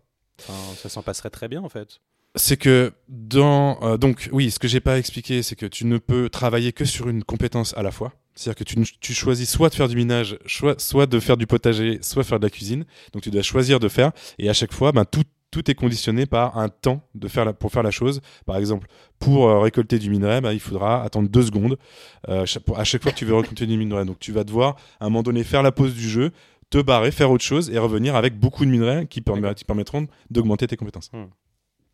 Et ça fait partie du jeu, c'est-à-dire que il a pensé vraiment tout. C'est très bien pensé, hein, ça fait longtemps qu'il bosse dessus. Il vient de sortir d'Early Access, il a été longtemps en Early Access, et il a vraiment pensé tout pour que euh, tu aies une vraie logique à un moment donné de justement faire arrêter le jeu, le mettre de côté et revenir plus tard. Mmh, tu veux dire que c'est un jeu qui t'incite à faire une pause? Exactement. c'est peut-être mon premier jeu qui m'incite à faire des pauses. Eh ben, merci beaucoup Simon pour cette belle découverte. Et avant de passer à la suite de nos chroniques, un micro.vr de François.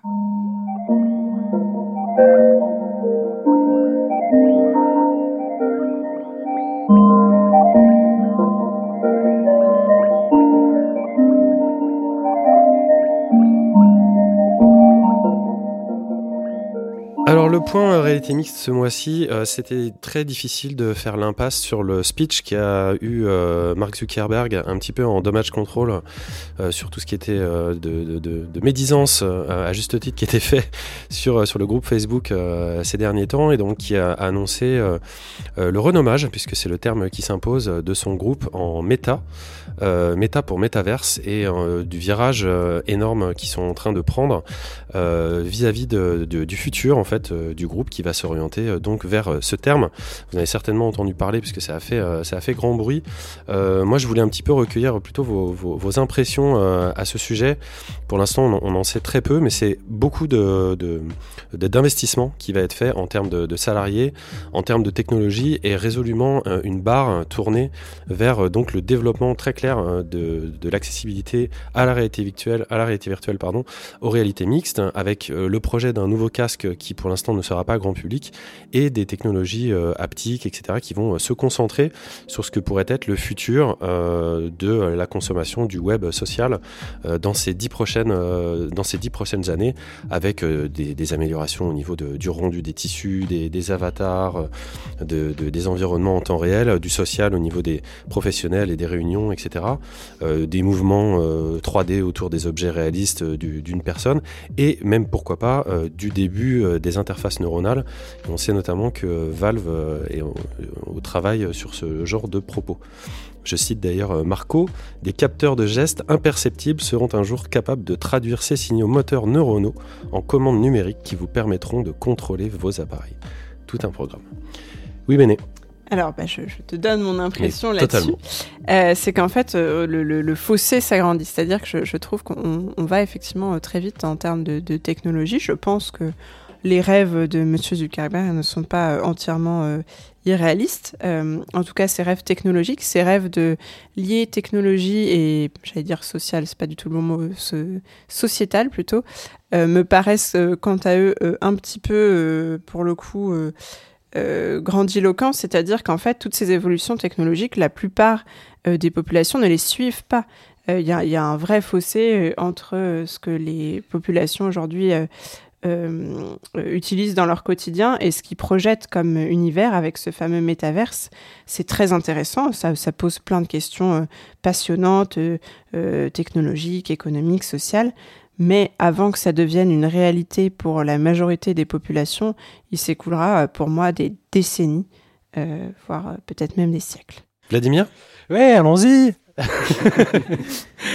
Euh, non, il y, a deux sujets qui sont euh, le renommage Meta, euh, qui est à peu près le même que ce que Google avait fait avec Alphabet. C'est pas, pas grand chose. Hein. Enfin, pour moi, ça n'appelle pas beaucoup plus de commentaires que ça, si ce n'est que sur la page d'accueil de Facebook ou d'Instagram sur votre téléphone, il y a écrit Instagram from Meta. Bon, certes. Et que le logo est dégueulasse. Bon, Ok. et après, il y a la question de la vision technologique d'une société idéal selon, euh, selon Mark Zuckerberg où euh, tout se passerait à distance, mais on arriverait à recréer des interactions sociales euh, assez proches de la réalité grâce à des casques, des capteurs et des choses comme ça. Et ça me paraît d'une part tout à fait vain, mais également tout à fait inutile. Euh, je pense que le premier confinement, tout le monde était très content d'avoir euh, d'avoir Skype et surtout de découvrir d'autres applications que Skype euh, pour pouvoir se parler les uns avec les autres. mais dès ce premier confinement fini, tout le monde a quand même, en tout cas dans les interactions hors monde du travail, fui ces outils. autant que possible quand même, à part quand c'est vraiment pas possible. donc je vois pas comment les gens, les vrais gens chez eux, pourrait et voudrait surtout euh, investir dans ces appareils pour pouvoir avoir ce genre de relation avec les autres. Donc reste le travail, mais euh, j'ai un peu de mal à croire et à voir d'abord d'une part parce que les employeurs poussent pas tant que ça non plus euh, à la, au travail, au télétravail quand ils peuvent l'éviter en tout cas. Et je vois pas bien non plus. Enfin. J'ai vu les images hein, depuis, ça fait déjà longtemps qu'elles existent, euh, celles de l'Oculus avec les, réunions de travail, avec des petits avatars, avec des, des, des comment les, les mi, des pieds des mi hein, en gros. Oui, grosso modo, je sais plus comment ils appellent ça, mais c'est des avatars 3D. Des, filles de fait, je sais pas. Des, je sais pas comment ils les ont appelés. Bon, c'est un peu. Euh, le truc qui est cool, c'est qu'ils ont montré une personne voilée. Ça, j'ai trouvé ça plutôt, euh, plutôt chouette. Parce que tu peux les, tu peux les designer un petit peu comme tu veux. Tu avais un, avatar qui était voilé. Je trouvais que c'était une femme d'ailleurs. Enfin, c'est normal puisqu'elle était voilée, mais euh, je trouvais que c'était plutôt, plutôt bien. normal, je sais pas si c'est le mot, mais en tout cas, oui, ok. Bah, c'est inclusif. Oui, oui, non, mais super. Je, je pas de, oui, ok. C'est inclusif, mais c'est gadget, quoi.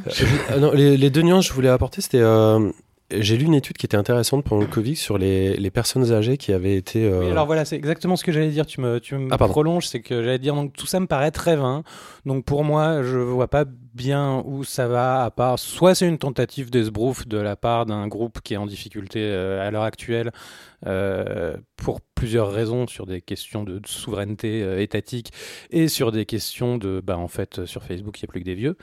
Euh, et à mon avis d'ici un an tu vas commencer à avoir des gens qui vont des experts qui vont t'expliquer que si si vous allez voir ce sera très bien pour des raisons médicales je sais pas encore lesquelles mais apparemment ce sera ça.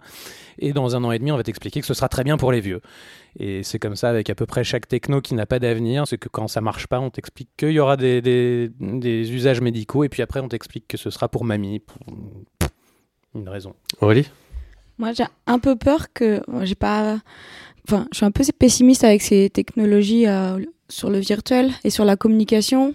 C'est un peu la peur que l'offre amène la demande et que du coup, dans le contexte un peu. Euh, euh, avec le Covid là, que déjà on a un peu du mal maintenant à être les uns à côté des autres et je trouve qu'il y a un gap, enfin un gap qui s'est creusé avec le, le, le, confinement et le fait qu'il y ait la distanciation sociale, qu'il y a un avant, un après, et j'ai peur que entre ça et le fait qu'on est sur du virtuel, communiquer à distance et tout, j'ai un peu peur que il crée une, un besoin, un besoin de communiquer euh, via ces outils qui est pas utile et qui va. C'est euh, intéressant ce que tu dis parce que c'est justement moi ce qui m'a frappé dans, dans, ce speech, euh, c'est que pour essayer de couper la part en deux, bah, je, moi je vous rejoins à titre personnel hein, sur, sur, euh, enfin, vos nuances, quoi, vos, vos, doutes.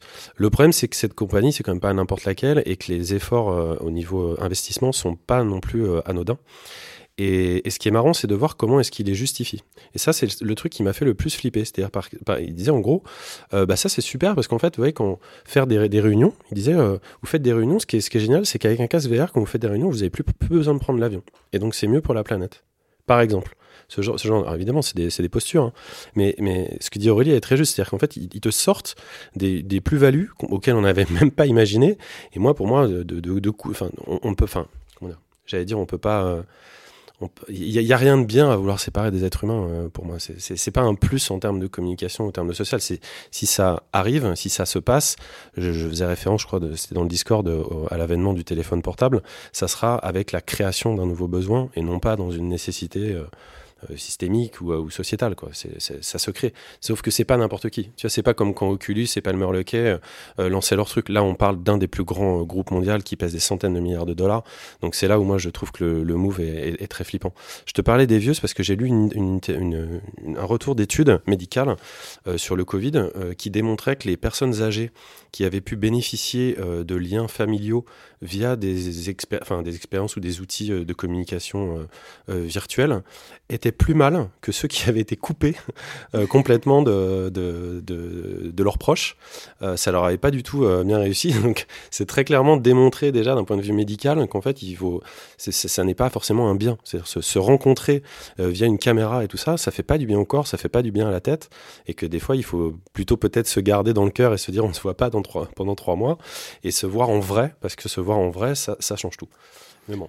Non, c'est sûr. Et après, la moins-value, euh, elle. Tu parlais des plus-values. Ça, vous évitera de prendre l'avion pour une réunion. La moins-value, elle est évidente pour tous les gens qui participent à des réunions sur Zoom, euh, qui est que bah, quand tu as un casque sur la tête et que tu veux te faire un café et boire ton café, bah, c'est un peu merdique. Quand tu as l'habitude de griffonner des trucs et des notes à côté, bah, ça marche pas. Enfin, tu vois, la moins-value de participer à une réunion avec un casque, elle est en, tout, cas, clairement, euh, clairement, ça prend pas le, ça prend pas la porte de sortie pour l'instant. Donc, on verra où ils vont, euh, ils vont avec ça. Puis, il peut y avoir des trucs au, niveau artistique, hein, pour le coup, qui sont très ouverts. Je vous avais déjà parlé de VR Chat, qui était très très cool, où il y avait tout un tas de gens qui faisaient des trucs euh, hyper marrants, des danseurs, etc. Donc, ça m'amusera quand même de voir ce qui, ce qui se crée à ce niveau-là. le deuxième et dernier point de ce, de, de ce point réalité mixte, c'est, c'est un peu un non-point VR. C'est-à-dire que il y a une expérience qui a été lancée autour de Radiohead qui s'appelle Kid Amnesia, euh, enfin Kid Amnesia Exhibition, qui est une expérience expérimentale, une sorte de musée euh, qui présente euh, différentes chansons extraits de ces deux albums de Radiohead. Et j'étais persuadé depuis l'annonce qui avait été faite de cette expérience que c'était en VR, donc je l'ai fait entièrement en VR pour me rendre compte à la fin de l'expérience que ce n'est pas du tout en réalité virtuelle. ceci étant, je vous le, je vous recommande, je vous recommande cette expérience qui est vraiment très très intéressante. Il s'agit, euh, bah, comme je l'ai dit, d'un musée complètement expérimental. C'est assez difficile de, vous le raconter. C'est très joli. C'est très bien fait, c'est très intelligent. Euh, moi, je me suis vraiment cru dans une, dans une exposition, euh, tout le temps, avec le, même genre de truc, c'est la même liberté d'aller venir, de rester, euh, d'essayer de, comprendre une œuvre, de, la comprendre un peu plus profondément, voire d'aller ailleurs, d'être surpris, de prendre mon temps. C'est très long. Il y a au moins, il y a presque une vingtaine de, de, lieux directement dans, dans, le musée. et c'est surtout gratuit. Donc, c'est disponible sur PC, sur Mac et sur PlayStation 5. Euh, ça a été produit par Epic, euh, donc au début c'est un petit peu pour ça, enfin en partenariat avec Epic. C'est peut-être pour ça que j'avais cru que c'était disponible sur le Quest et que je pensais que c'était en VR. Euh, moi je l'ai fait justement donc en VR flat sur la PlayStation 5 et ça, ça marche très bien. Peut-être qu'il y aura une version VR d'ailleurs qui, qui sortira après, mais je vous le recommande, c'est vraiment super intéressant. Et voilà, j'en ai terminé. Eh bien merci François pour ce point. Et je vais enchaîner avec ma propre chronique. Je vais vous parler de A Juggler's Tale. Poor Abby, held in a small cage day and night, only free for the length of a staged fight. Notre histoire commence donc comme tous les contes de fées. Un conteur bienveillant, une jeune fille à sauver. Petit détail ici, qu'est-ce donc que cette fillette? Une artiste certes, mais surtout marionnette. Abby, tel est son nom, et ses membres graciles sont liés non pas à un, mais de multiples fils. Un narrateur courtois, à la voix chevrotante, nous présente la scène de façon bienveillante. Prisonnière d'un cirque, chaque soir la fillette joue, jongle habilement sur scène, ne manque jamais son coup. Mais le soir venu, et le rideau tombé, Monsieur Loyal enferme cet artiste dévoué. En cage près d'un ours, compagnon de misère, elle n'aspire qu'à fuir très loin de cet enfer. Grâce à la précieuse aide de quelques animaux, elle pourra s'échapper, fuir ce triste zoo et découvrir le vaste monde, les bois, les montagnes, les forêts, arpenter au fil de l'onde cette terre tant de fois fantasmée. Et bien vite elle découvrira que les barreaux de sa cage n'étaient pas sa seule prison, sa liberté, un mirage.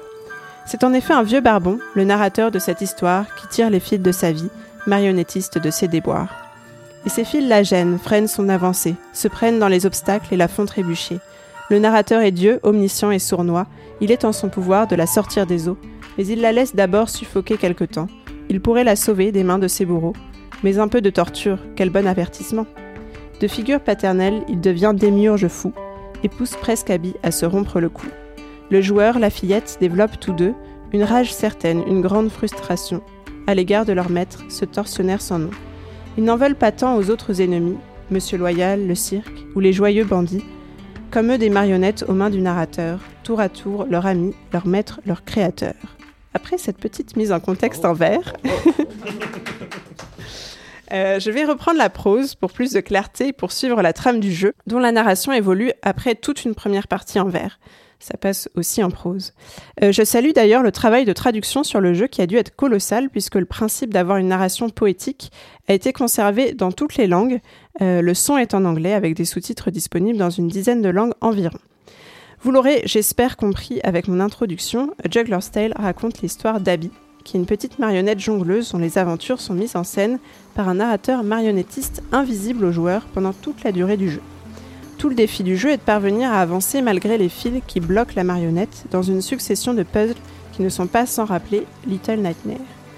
Euh, si les décors et ennemis sont moins angoissants que dans Little Nightmare, le fait de jouer une enfant en fuite à la merci des éléments nous donne ce même sentiment d'impuissance, de frustration et d'angoisse.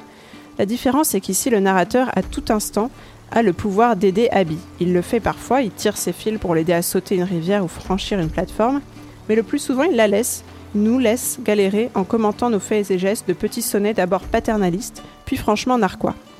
Toute la subtilité du jeu réside dans ce dévoilement progressif de la personnalité toxique du narrateur. C'est un pari osé, parce que quand j'étais encore en phase de doute, En le trouvant agaçant mais en ne l'identifiant pas encore comme le grand ennemi du jeu, j'ai failli arrêter l'expérience plusieurs fois en me demandant ce qui m'avait poussé à jouer à ce jeu infantilisant et moralisateur. Une fois la menace clairement identifiée, c'est là que Juggler's Tale prend toute son ampleur. Ce n'est plus un simple platformer un peu répétitif dans de jolis décors 2D, mais une réflexion poétique, parfois épique, sur la liberté individuelle et les ressorts de la narration. Je vous conseille donc de surmonter la première partie mignonne mais parfois un peu poussive du jeu pour aller jusqu'au bout de l'expérience. En plus d'un habile twist narratif, vous profiterez aussi de très beaux décors et de savoureuses pépites comme la, chanson des joyeux bandits, euh, fredonnée par les ravisseurs d'habits aux ordres de Monsieur Loyal, dont je ne résiste pas à la tentation de vous passer un extrait.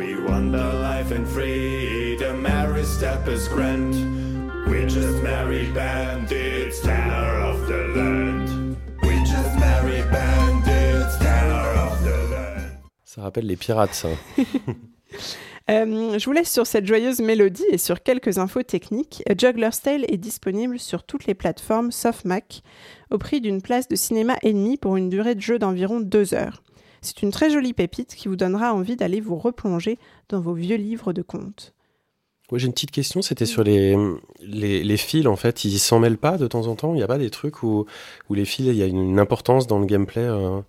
Bah si, mais je l'ai dit. Oui, mais c'est ça. Mais ah c'est, oui. en fait, les, les fils se bloquent vraiment contre les obstacles, contre les plateformes. Donc, tout l'enjeu des différentes énigmes, des puzzles du jeu, c'est de réussir à, trouver un moyen de supprimer les obstacles qui bloquent les fils, à en jouer. Alors, parfois, le, narrateur soulève les fils pour, euh, pour aider, mais c'est vraiment, euh, on n'a aucun moyen de savoir s'il va le faire ou pas. Donc, faut faire comme s'il n'allait pas euh, s'en charger. Donc, des fois, faut, faut brûler les, les obstacles, les casser, réussir à sauter par-dessus. C'est vraiment très, très frustrant il y a un avant-plan et un arrière-plan. C'est-à-dire qu'il y a un avant-plan avec des spectateurs qui regardent la scène de marionnette et un arrière-plan où tu as tous les, les objets, les animaux euh, animés. Quoi. En fait, donc il y a une introduction où on voit le petit théâtre de marionnettes où est présenté le jeu et après dans, on rentre dans le jeu.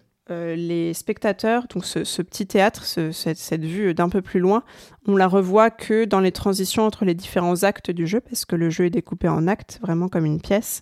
Euh, et sinon, on, en vient vite à l'ignorer. On oublie qu'il y a un rideau, qu'il y a des spectateurs. Et il y a aussi un fond, un décor où il se passe des choses, mais, euh, mais dans lequel on ne peut pas interagir. Nous, on est vraiment sur un plan intermédiaire.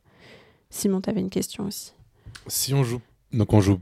On joue pas le narrateur, on joue pas la petite fillette qui est le personnage principal. on joue la fillette. Ah, on joue la fillette. On joue la fillette et on, a l'impression de, de, pouvoir avoir une liberté de mouvement, mais en fait, il y a plein de moments où le narrateur euh, nous tire sur les fils et nous rappelle qu'en fait c'est lui euh, qui gère l'histoire. C'est bizarre comme impression, c'est comme si on était un chien en laisse. ou C'est vraiment euh, très étrange. Ça te frustre à des moments de... Oui, ça m'a beaucoup frustré, surtout qu'il y a des moments où j'ai échoué plein de fois. Je me disais, mais comment je passe ici? Je me noie, je me brûle. Et après, il soulève mes fils en disant, bah tu vois, comme ça, c'est plus facile. Oui, parce que... C'est vraiment horrible. J'avais envie de le taper. Et parce que tu es pas la fillette, tu es euh, le remplaçant du narrateur au moment où il te, il te permet de l'être, en fait. Parce que la fillette, oui, tu la vois, elle c'est là où c'est intéressant. C'est un peu ça, c'est-à-dire que tu, tu, tu, crois que tu es la fillette et tout à coup, quand le narrateur tire tes fils, tu te rends compte que c'est une coquille vide, que c'est un jouet qui est dans ses mains. Oui, tu es le joueur en fait, finalement. Euh, autant, un genre de réflexion sur le libre arbitre qui ramène toujours à la question du statut du, joueur dans une création et de, la liberté qu'il a dans, un jeu en général. Exactement. Euh, et, cette notion-là, elle va vraiment être mise en cause tout au long du jeu parce que euh, cette, impression et ce rôle du joueur, du narrateur et du personnage vont euh, vraiment changer au fur et à mesure. je peux pas vraiment vous en dire plus sans spoiler l'intrigue, ce qui serait un peu dommage parce que c'est un jeu quand même assez court. Mais voilà, je vous invite vraiment à y jouer si vous voulez expérimenter ce genre de choses. Et on va terminer avec la chronique de Vlad qui va nous parler girafes, éléphants, pandas et autres lions et pingouins avec Let's Build a Zoo.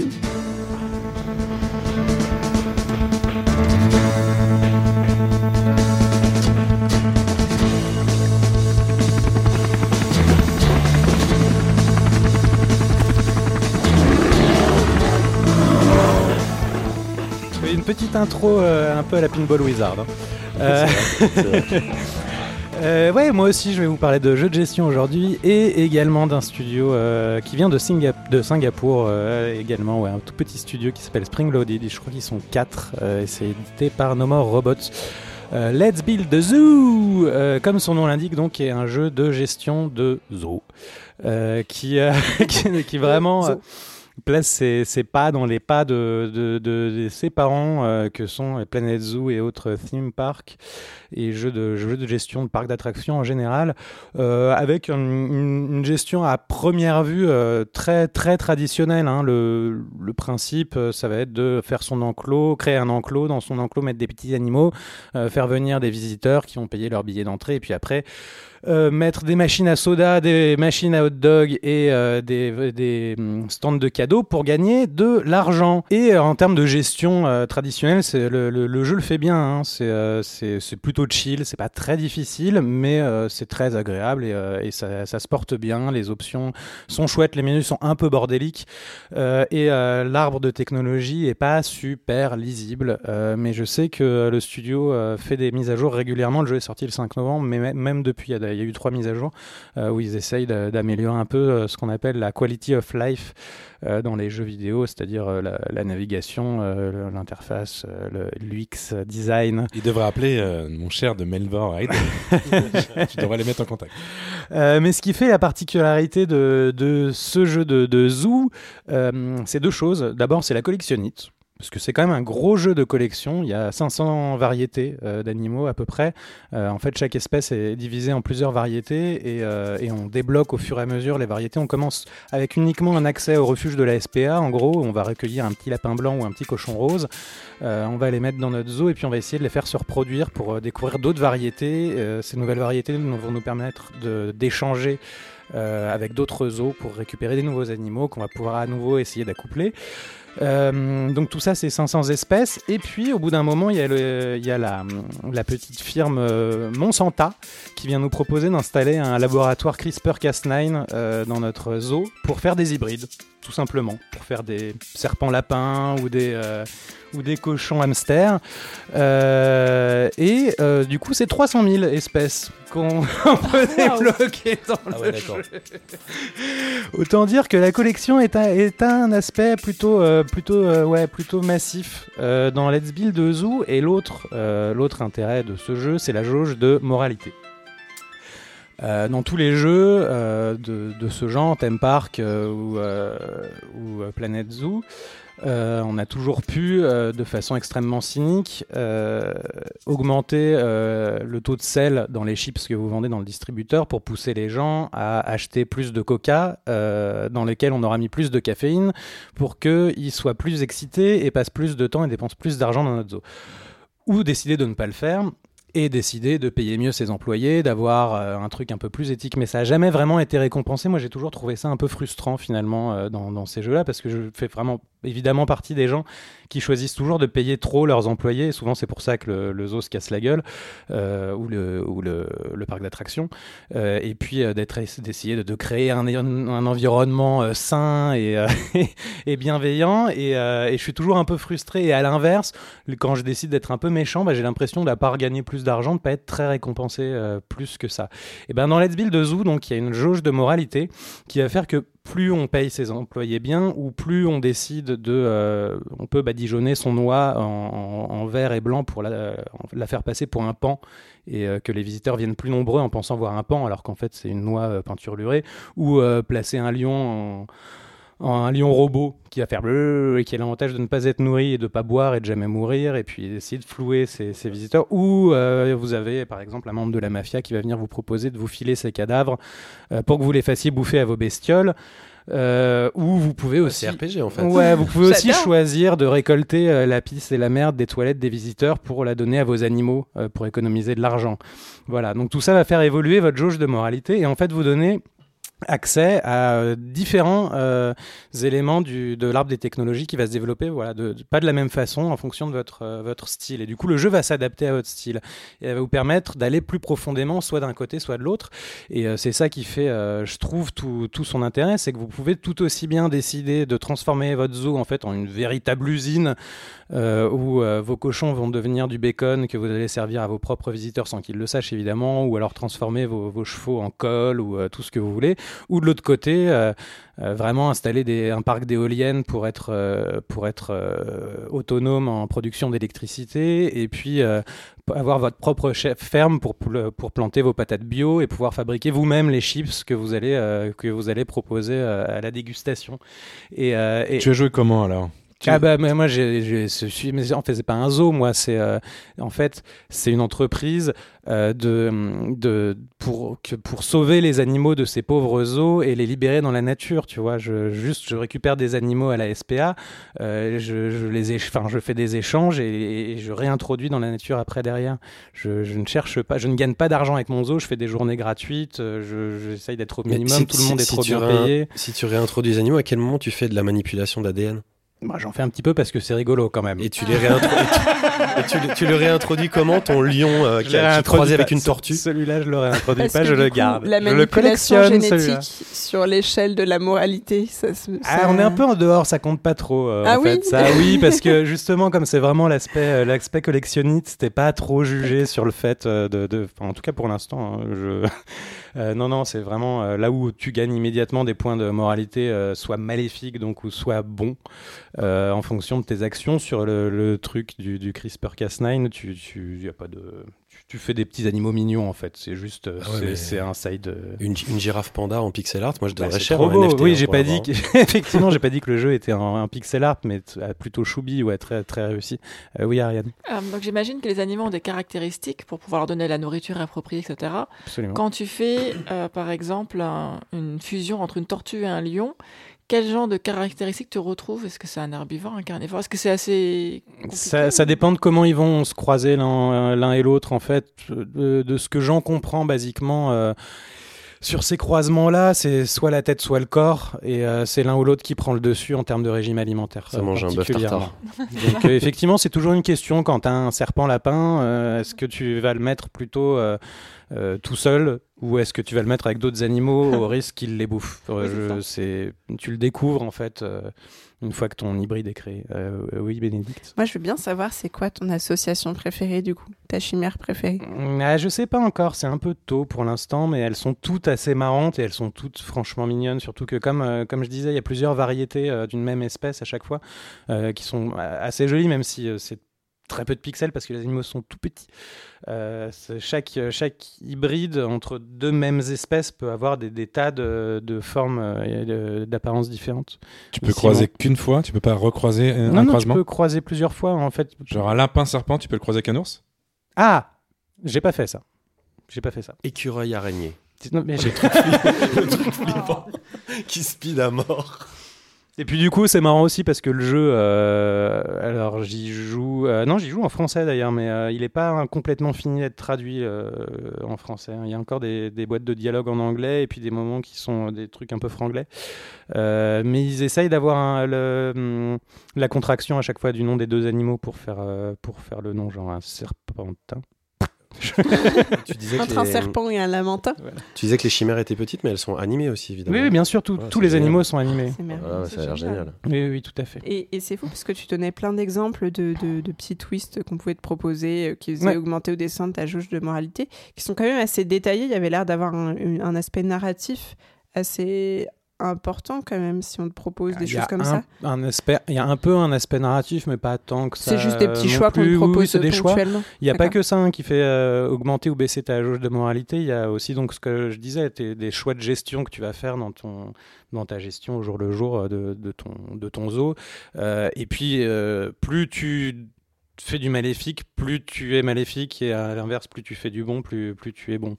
Et, ceux qui sont maléfiques, ils peuvent quand même gagner des choses? Genre, tu débloques des eh ben, succès de, de, cruauté Ouais, tout à fait. Et puis, ce qui est réussi aussi dans le jeu, c'est que les deux tiennent debout, tu vois. à part le, le, fait que maléfique s'appelle maléfique et bon s'appelle bon, euh, au-delà de ça, euh, le, le, le, jeu ne punit pas d'être maléfique du tout. Euh, les, deux solutions sont viables. C'est des chouettes jeux en fait euh, radicalement différents, euh, mais qui sont aussi intéressants l'un que l'autre et qui viennent en tout cas pour moi réparer ce qui était une grande frustration sur, ces jeux de gestion là en particulier. J'ai presque envie de, de, faire une partie et de faire tout l'inverse de tes choix. Ah bah oui. Genre, ils veulent euh, bah bien plus, sûr. plus pour voir. Comment moi, j'ai envie de faire Jurassic Park Evolution euh, 48, quoi. Mouette hippopotame. peu gracieux. Singe porc épic. Il y a des, des, Ah bah des- oui. des mélanges hallucinants à faire. quoi. 300 000. Ils ont- j'ai pas Ils le ont pas designé 300 000 euh, logos. Bah, je suppose qu'après, bah si, bah, une fois que tu as fait les espèces, après tu peux, euh, tu peux euh, automatiser. Oui, tu découpes sous la tête et hop, tu, te tu remplaces. Eh ben, merci beaucoup, euh, Vlad. On va courir faire nos petits euh, cochons poneys et autres pingouins pandas. Euh, et c'est maintenant l'heure de nos petits jeux. Nos biscuits à la cannelle à tremper dans le thé au gingembre. J'ai nommé nos snacks.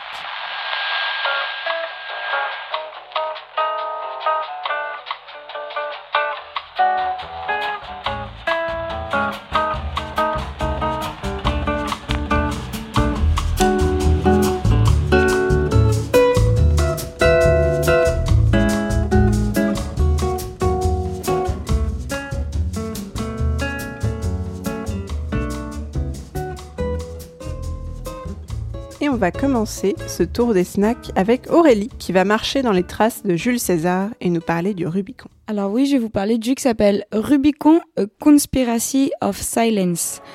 Euh, c'est un jeu français, malgré le titre, on ne dirait pas trop, mais de Midnight Mood Studio et de Label Games, qui ont travaillé en partenariat avec Mediapart. Euh, c'est avec des journalistes donc, car euh, c'est un, on va le classer dans le serious game. Il parle des lanceurs d'alerte. Euh, on joue une jeune femme qui est dans une entreprise euh, agroalimentaire qui, fait des produits laitiers. Son métier, c'est de, elle est responsable de la sécurité alimentaire et donc son métier est de faire en sorte que le- les produits laitiers soient conformes aux réglementations. On se rend compte que ce n'est pas le cas. Et euh, c'est un jeu textuel, donc on se rend compte de ça en discutant avec nos collègues, en regardant nos mails, en fouillant dans des dossiers. Euh, le jeu va nous amener à pirater l'ordinateur. C'est un jeu à choix multiples parce qu'on peut décider de ce qu'on regarde, de ce qu'on recherche, de, des dialogues qu'on va, qu'on va avoir, en tout cas des réponses. Euh, on va alterner des moments où on est dans sa vie personnelle et des moments où on est dans l'entreprise. Et le jeu a pour but de pointer euh, le, le, le, le fait que, euh, que, ça, comment dire, que son métier euh, va la mettre dans une position euh, très euh, désagréable. Elle va avoir des menaces, elle va être harcelée et tout. Et en fait, je pense que le, le, but du jeu, c'est de nous, nous nous alerter sur le fait que que, que la position de lanceur d'alerte amène à différentes à différentes problématiques. Donc on est mis face à ces problématiques. Je pense que le, le- le- les, les journalistes qui ont travaillé pour ce jeu ont déjà sûrement interviewé, écrit des articles là-dessus. Et là, on est vraiment mis dans la peau de- de- d'une lanceuse d'alerte avec tous les, les, les, les questionnements que ça amène. À un moment donné, elle est en conflit avec son petit copain. Est-ce qu'il faut en parler avec son copain, ne pas en parler? Euh, Pour le protéger, tu vois. non en gros. Et donc, du coup, ça soulève plein de questions. Quand on n'est pas euh, là-dedans, on se pose pas ces questions. Donc, euh, c'est un, un jeu qui est disponible sur PC et sur téléphone. euh, sur téléphone. Euh, et euh, donc, euh, il y a plusieurs fins. Il y a plusieurs embranchements aussi. Tout est très réaliste. hein. Le but, c'est vraiment de, de- Encore une fois, comme ça a été fait avec Mediapart, le but, c'est de, de, de, de- d'expliquer euh, tous les engrenages en fait dans lesquels peuvent être mis certains employés euh, quand il y a des choses à ne surtout pas dire. Donc je trouve que le jeu il est alors au début je n'étais pas du tout prête à faire ce jeu parce que les jeux textuels j'avais vraiment très peur de m'ennuyer. C'est beaucoup d'écrans fixes, beaucoup de, de, textes à lire. Et en fait, ils ont fait un effort pour essayer de diversifier le gameplay. Comme je disais, on a des mots à chercher, on doit fouiller dans des dossiers. À un moment donné, on pirate un ordinateur. Alors ça, ça va pas très très loin, mais en tout cas il y a eu cette idée un peu de, vouloir euh, gamifier le... Oui François Moi, je- tu pouvais finir ta phrase, mais est-ce que de façon pédagogique, il y a des, des, des moyens d'encourager à, lancer une alerte, par exemple, ou est-ce que ça, ça, ça dénonce plutôt le- les difficultés d'être un lanceur d'alerte? Alors, euh, ça... Disons que ça... Si, ça... Enfin, oui, il y a les deux. Il y a l'idée de donner envie de lancer l'alerte parce qu'on se voit qu'en gros, euh, il y a des vrais problèmes de... C'est pas des problèmes qu'économiques, c'est des problèmes de santé mondiale. Donc ça montre bien que c'est ultra complexe quand on lance une alerte. C'est pas... euh, c'est pas anodin, quoi. Ça touche des populations et selon la thématique plus ou moins grave. Et euh, à la fin du jeu, ça pointe plus les dangers de lancer l'alerte et les limites que ça peut avoir. Enfin, moi, après, j'ai pris des choix de sécurité. Enfin, ce que je trouvais super intéressant et ce qui m'a donné envie de finir le jeu, c'est euh, jusqu'où on peut aller, à quoi va nous servir de lancer l'alerte. Et, euh, et, ça a été. Enfin, le jeu est très bien mené sur les engrenages que, que ça peut prendre pour nous faire passer de de, de, de victime à, à, coupable quoi le, le, et je pense que euh, ils ont maîtrisé leur, leur sujet que c'est c'est des choses très réalistes et que des personnes doivent vivre en tout cas et euh, donc je l'ai fait en alors je sais pas je le faisais par petites étapes parce qu'en fait en gros ça ça sauvegarde toujours automatiquement à quel que soit le moment où on arrête le jeu on est dans une conversation on est sur l'ordi ça s'arrête et et on peut reprendre je pense que j'ai fini le jeu en 5 6 heures donc il y a quand même une belle durée de vie et euh, et du coup, euh, le, le, le, le, but est de, par le jeu, en tout cas, euh, aborder un sujet qui peut être, euh, qui peut être, euh, oui, qui peut être grave, quoi. Et du coup, ça, ça, ça permet ensuite de se poser des questions et de se placer. Okay. Eh ben, merci beaucoup Aurélie pour ce snack. Et Simon, est-ce que tu as un petit snack puzzle pour nous? Oui, je vais vous parler de Railway Islands. C'est un petit jeu de puzzle, parce qu'il met même puzzle dans le nom, c'est un peu bizarre ça, mais je pense que c'est pour le référencement, où chaque niveau est représenté par une île, composée de petites tuiles, jusqu'à une petite tuile de 6 faces, qu'on va manipuler pour euh, emmener un train d'un point A à un point B. Jusqu'ici c'est simple, en passant évidemment par plusieurs gares. Comme tout bon jeu du genre, la difficulté va croissante à mesure qu'on avance dans les 50 niveaux proposés. Tout est hyper mignon, les bruitages et la musique hyper relaxante, c'est important. Dès qu'on touche une tuile et qu'on la manipule, ça fait des petits pouit pouit pouit qui sont hyper agréables. Euh, et on se prend évidemment pas trop la tête. Hein. Et moi j'étais très satisfait d'arriver au bout de l'aventure en, en, débloquant évidemment tous ces beaux trophées vous comprendrez si vous avez la même passion que moi. Et puis le tout, et c'est important, pour un petit euro, mais un petit euro sur Steam, voilà, c'est tout à fait euh, sympathique. C'est le snack tel que je, je l'imagine euh, un petit peu euh, dans la vie. pas les accents. Pas les accents. Ni à la première la fin de la du... ni à la cinquantième. Ah, si vous aimez les, les snacks, c'est très sympa. Hein. Un puzzle de train. Voilà. Eh ben merci Simon pour le snack et pour l'accent. Et François, tu vas clore les snacks avec un jeu qui, pour une fois, ne vient pas de l'Apple Arcade. Voilà, je, je non, c'est important de le C'est vrai, c'est vrai. Super musique d'intro. Deepest World. Alors Deepest World, c'est trois développeuses américaines 1 regroupées et eux sous la bannière du studio indé Cosmic Adventure Squad, qui est déjà un studio responsable de plus d'une vingtaine de jeux, notamment sur itch.io. Alors qu'est-ce qui s'y passe? Eh ben, on est dans un univers de tout pixel choubi. On joue un ou une chevalière qui a bien du mal à porter sa longue épée et qui, malgré sa taille plus que, euh, plus que modeste, je parle du personnage, souhaite courageusement pourfendre un méchant et énorme dragon en lui transperçant le cœur. Euh, ce but est hérité du contexte de création du jeu, qui a été fait en 72 heures durant la Ludum Dare euh, Jam 48, qui avait pour thème toujours plus profond. Le ou la chevalière donc va donc se servir de son épée pour tenter de sauter et évoluer sur les niveaux difficiles à atteindre avec sa petite taille, et c'est là où tout se complique. En effet, le gameplay ne propose que d'aller à gauche ou à droite, assez mal d'ailleurs, et de manier l'épée à gauche ou à droite pour s'en servir comme d'un levier ou d'une perche. Je vous le rassure, ça n'est pas facile du tout. L'épée est bien lourde pour nous, mais on y arrive à force de rage et de courage. Petite saucisse sur le barbecue final, le dragon ne se laisse pas si facilement ossir et chaque nouveau niveau se fera à l'aide d'un glaive encore plus gros et l'on essaie de battre son record à chaque temps euh, ou à chaque nouvelle partie. C'est presque plus difficile qu'un Elden Ring mais on y arrive et c'est tout mimi, alors à vos chronos. Deepest Sword c'est trouvable sur Steam et sur itch.io en prix libre pour PC et Mac ou jouable directement dans le navigateur, vous n'avez plus d'excuses pour ne pas essayer tout ça. Merci beaucoup François. Et c'est l'heure de passer au dernier segment de cette émission, à savoir les quartiers libres, nos chouettes recos hors jeux vidéo.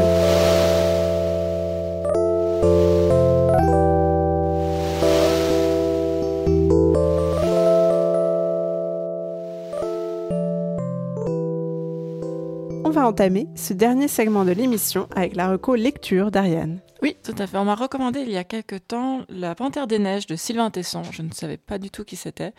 Et en fait, euh, c'est donc un, écrivain français qui était également un aventurier de l'extrême, je trouve, qui est parti euh, au Népal avec un photographe et son équipe pour euh, traquer les, pas de la panthère des neiges. Donc un animal, comme vous le savez peut-être, qui est extrêmement difficile à trouver dans la nature parce que c'est la, reine du camouflage. Et donc, euh, d'ailleurs, il y a un film qui va sortir parce qu'ils ont filmé en fait euh, leur, leur périple. Et donc, c'est un très très beau livre euh, assez court qui se lit très facilement sur euh, la patience, sur l'attente la, de cette panthère Et pendant ce temps-là, toute la réflexion sur l'humanité aujourd'hui et euh, l'état de la société dans laquelle nous vivons. Et donc c'était vraiment c'est très poétique, c'est très beau. J'ai été transportée par, euh, par, ce, livre et je vous le recommande si jamais vous souhaitez euh, bah, découvrir son, univers. Je crois que j'avais parlé de Sylvain Tesson dans la Pléiade une fois, j'avais parlé de son film dans les forêts de Sibérie. Oui, tout à fait adapté du coup de, du livre dans les forêts de Sibérie. C'était vraiment super. Que du coup, en l'occurrence, le photographe qui est aussi co-réalisateur du film et qui, à mon avis, était euh, réalisateur de l'autre film s'appelle Vincent Munier. Hmm, voilà. Et Béné, quel est ton quartier libre? Alors aujourd'hui, j'ai une reco cinéma pour vous. C'est Les Olympiades de Jacques Audiard. Euh, je vous avoue, j'ai été voir ce film avec un peu d'appréhension. Je craignais de passer deux heures très longues à regarder la vie fantasmée de trois bobos trentenaires parisiens qui se regardent le nombril. Je ne peux pas dire qu'il n'y avait pas de ça, mais malgré tout, j'ai passé un super moment en compagnie de ce film lumineux, frais, émouvant et sincère. C'est l'histoire de trois résidents du quartier des Olympiades dans le 13e arrondissement de Paris. Donc rien, rien de sportif dans le titre, hein, c'est vraiment un quartier. Euh, l'histoire de leur quotidien et surtout de leur recherche d'intimité avec l'autre, qu'elle soit amicale, sexuelle, amoureuse ou les trois. Le tout dans un noir et blanc magnifique avec une musique planante et des acteurs renversants. La sincérité et l'émotion du film s'expliquent notamment par la présence de Céline Sciamma au co-scénario, scénariste et réalisatrice du splendide Portrait de la jeune fille en feu.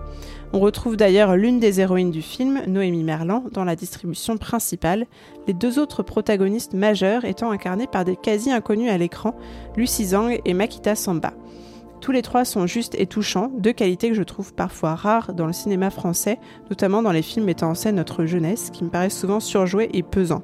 Ici, on ne peut que s'attacher à Émilie, Camille au masculin et Nora, et on ressort de leur tourbillon de galères, de parties de jambes en l'air et d'émoi avec le sourire jusqu'aux oreilles et les larmes au coin des yeux.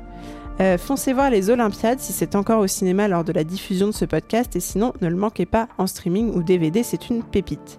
Et je mentionne juste pour terminer que ce film est inspiré d'un recueil BD d'histoires courtes d'Adrienne Tomine aux éditions ah, Cornelius qui s'appelle Les Intrus.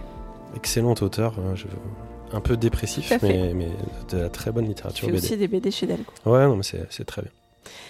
Et on termine avec la traditionnelle reco musique de Simon. Le dernier album de Portico Quartet, Monument, Monument en anglais, porte bien son nom, tant les dix titres de l'album sont sublimes.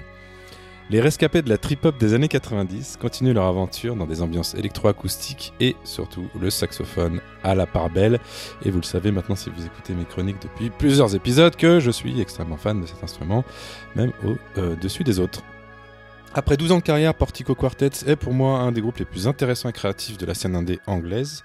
Ils sont toujours très indépendants hein, parce que bon, ils font pas des milliards d'écoutes comme, euh, comme d'autres en Angleterre. Mais je vous conseille vraiment de prendre le temps de, de rentrer un peu dans leur univers et d'écouter tous leurs albums. Euh, ils en ont fait quand même pas mal en ces, en ces 12 ans, depuis 2009. Euh, le tout en jouant évidemment à Melvor Idol, bien sûr, parce que voilà, il faut combiner les, les bonnes choses. Mais c'est pas celui que tu l'as mis dans la critique dans la chronique Pas, du tout. J'ai mis un autre, un autre album, j'en profite. Un, autre groupe de musique. Sons. Et voilà, et je suis sûr qu'en combinant les deux, euh, vous en sortirez grandi ou tout du moins relaxé. Ça fait très les frères Breaker Brothers, un peu comme ça. Tu connais un peu ce genre de saxophone Brothers ouais. Je connais pas. Ceux du sax des années 80. Tu regardes ça voilà, le sax a, eu une période un petit peu où il a été en désavantage et le sax revient en, force là. Cette, du coup, t'aimes bien l'arme fatale si t'aimes bien le saxo. C'est un peu ça. voilà, je parlais de voilà, ça c'est plutôt le désavantage du sax. Eh ben, merci beaucoup Simon pour cette reco et on arrive à la fin de cette cinquantième émission. 50 hein, quand même. 50, 50. Au milieu du compteur. C'est presque l'âge de François. Oh. Euh, avant de se quitter et de vous laisser aller choper la bronchiolite sous un crachin glacé, les remerciements d'usage. À la super équipe de la Pléiade tout d'abord, toujours au top. Merci donc à nos chroniqueurs, François, Ariane, Simon, Vladimir et Aurélie. merci à toi, Béné. Merci. Euh, merci aussi à notre Master Chief Thibaut et à Calden pour son aide sur la communication de la Pléiade. D'ici le prochain épisode, n'oubliez pas de nous suivre sur les réseaux sociaux, Twitter, Facebook, Instagram, Discord, on est partout et sur Twitch même parfois. Vous pouvez normalement retrouver les infos sur nos différentes chaînes depuis le splendide site de La Pléiade. Vous pouvez notamment aller voir les dessins de d'Ariane qui sont magnifiques. J'aimerais bien que Simon Twitch euh, son jeu, euh, son jeu en UX, là. ça serait top. Euh, si vous aimez nous entendre blablater chaque mois, laissez-nous des jolies petites étoiles sur votre appli de podcast favorite, ça nous fera plaisir et ça fera aussi plaisir aux nouveaux auditeurs chanceux que vous nous permettez de recruter. Merci enfin à vous, chers auditeurs. On se quitte sur Impression de Portico Quartet avec, vous l'avez compris, beaucoup de saxophones. Euh, à bientôt dans vos oreilles et dans nos cœurs. Ciao tout le monde. Bye bye. Les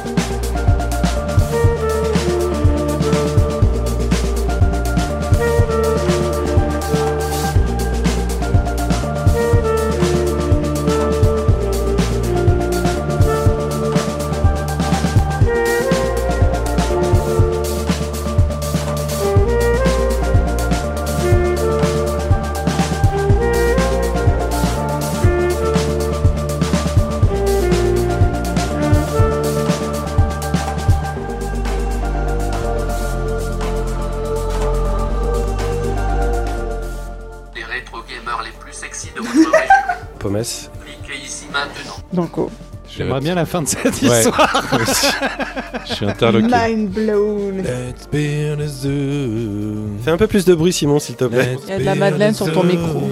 Il fait une attaque. C'est du live, hein, les enfants. Il y a de la madeleine sur ton micro. Il y a de la madeleine sur ton micro. Il y a de la madeleine sur ton micro. C'est pas professionnel. Excusez-moi de, hein, d'essayer d'enlever cette ambiance de merde qu'il y a aujourd'hui. Hein. Mais C'est parce que vous êtes tous malades. Oh là là. Bah, c'est le 50e épisode. Tout à fait. C'est parti.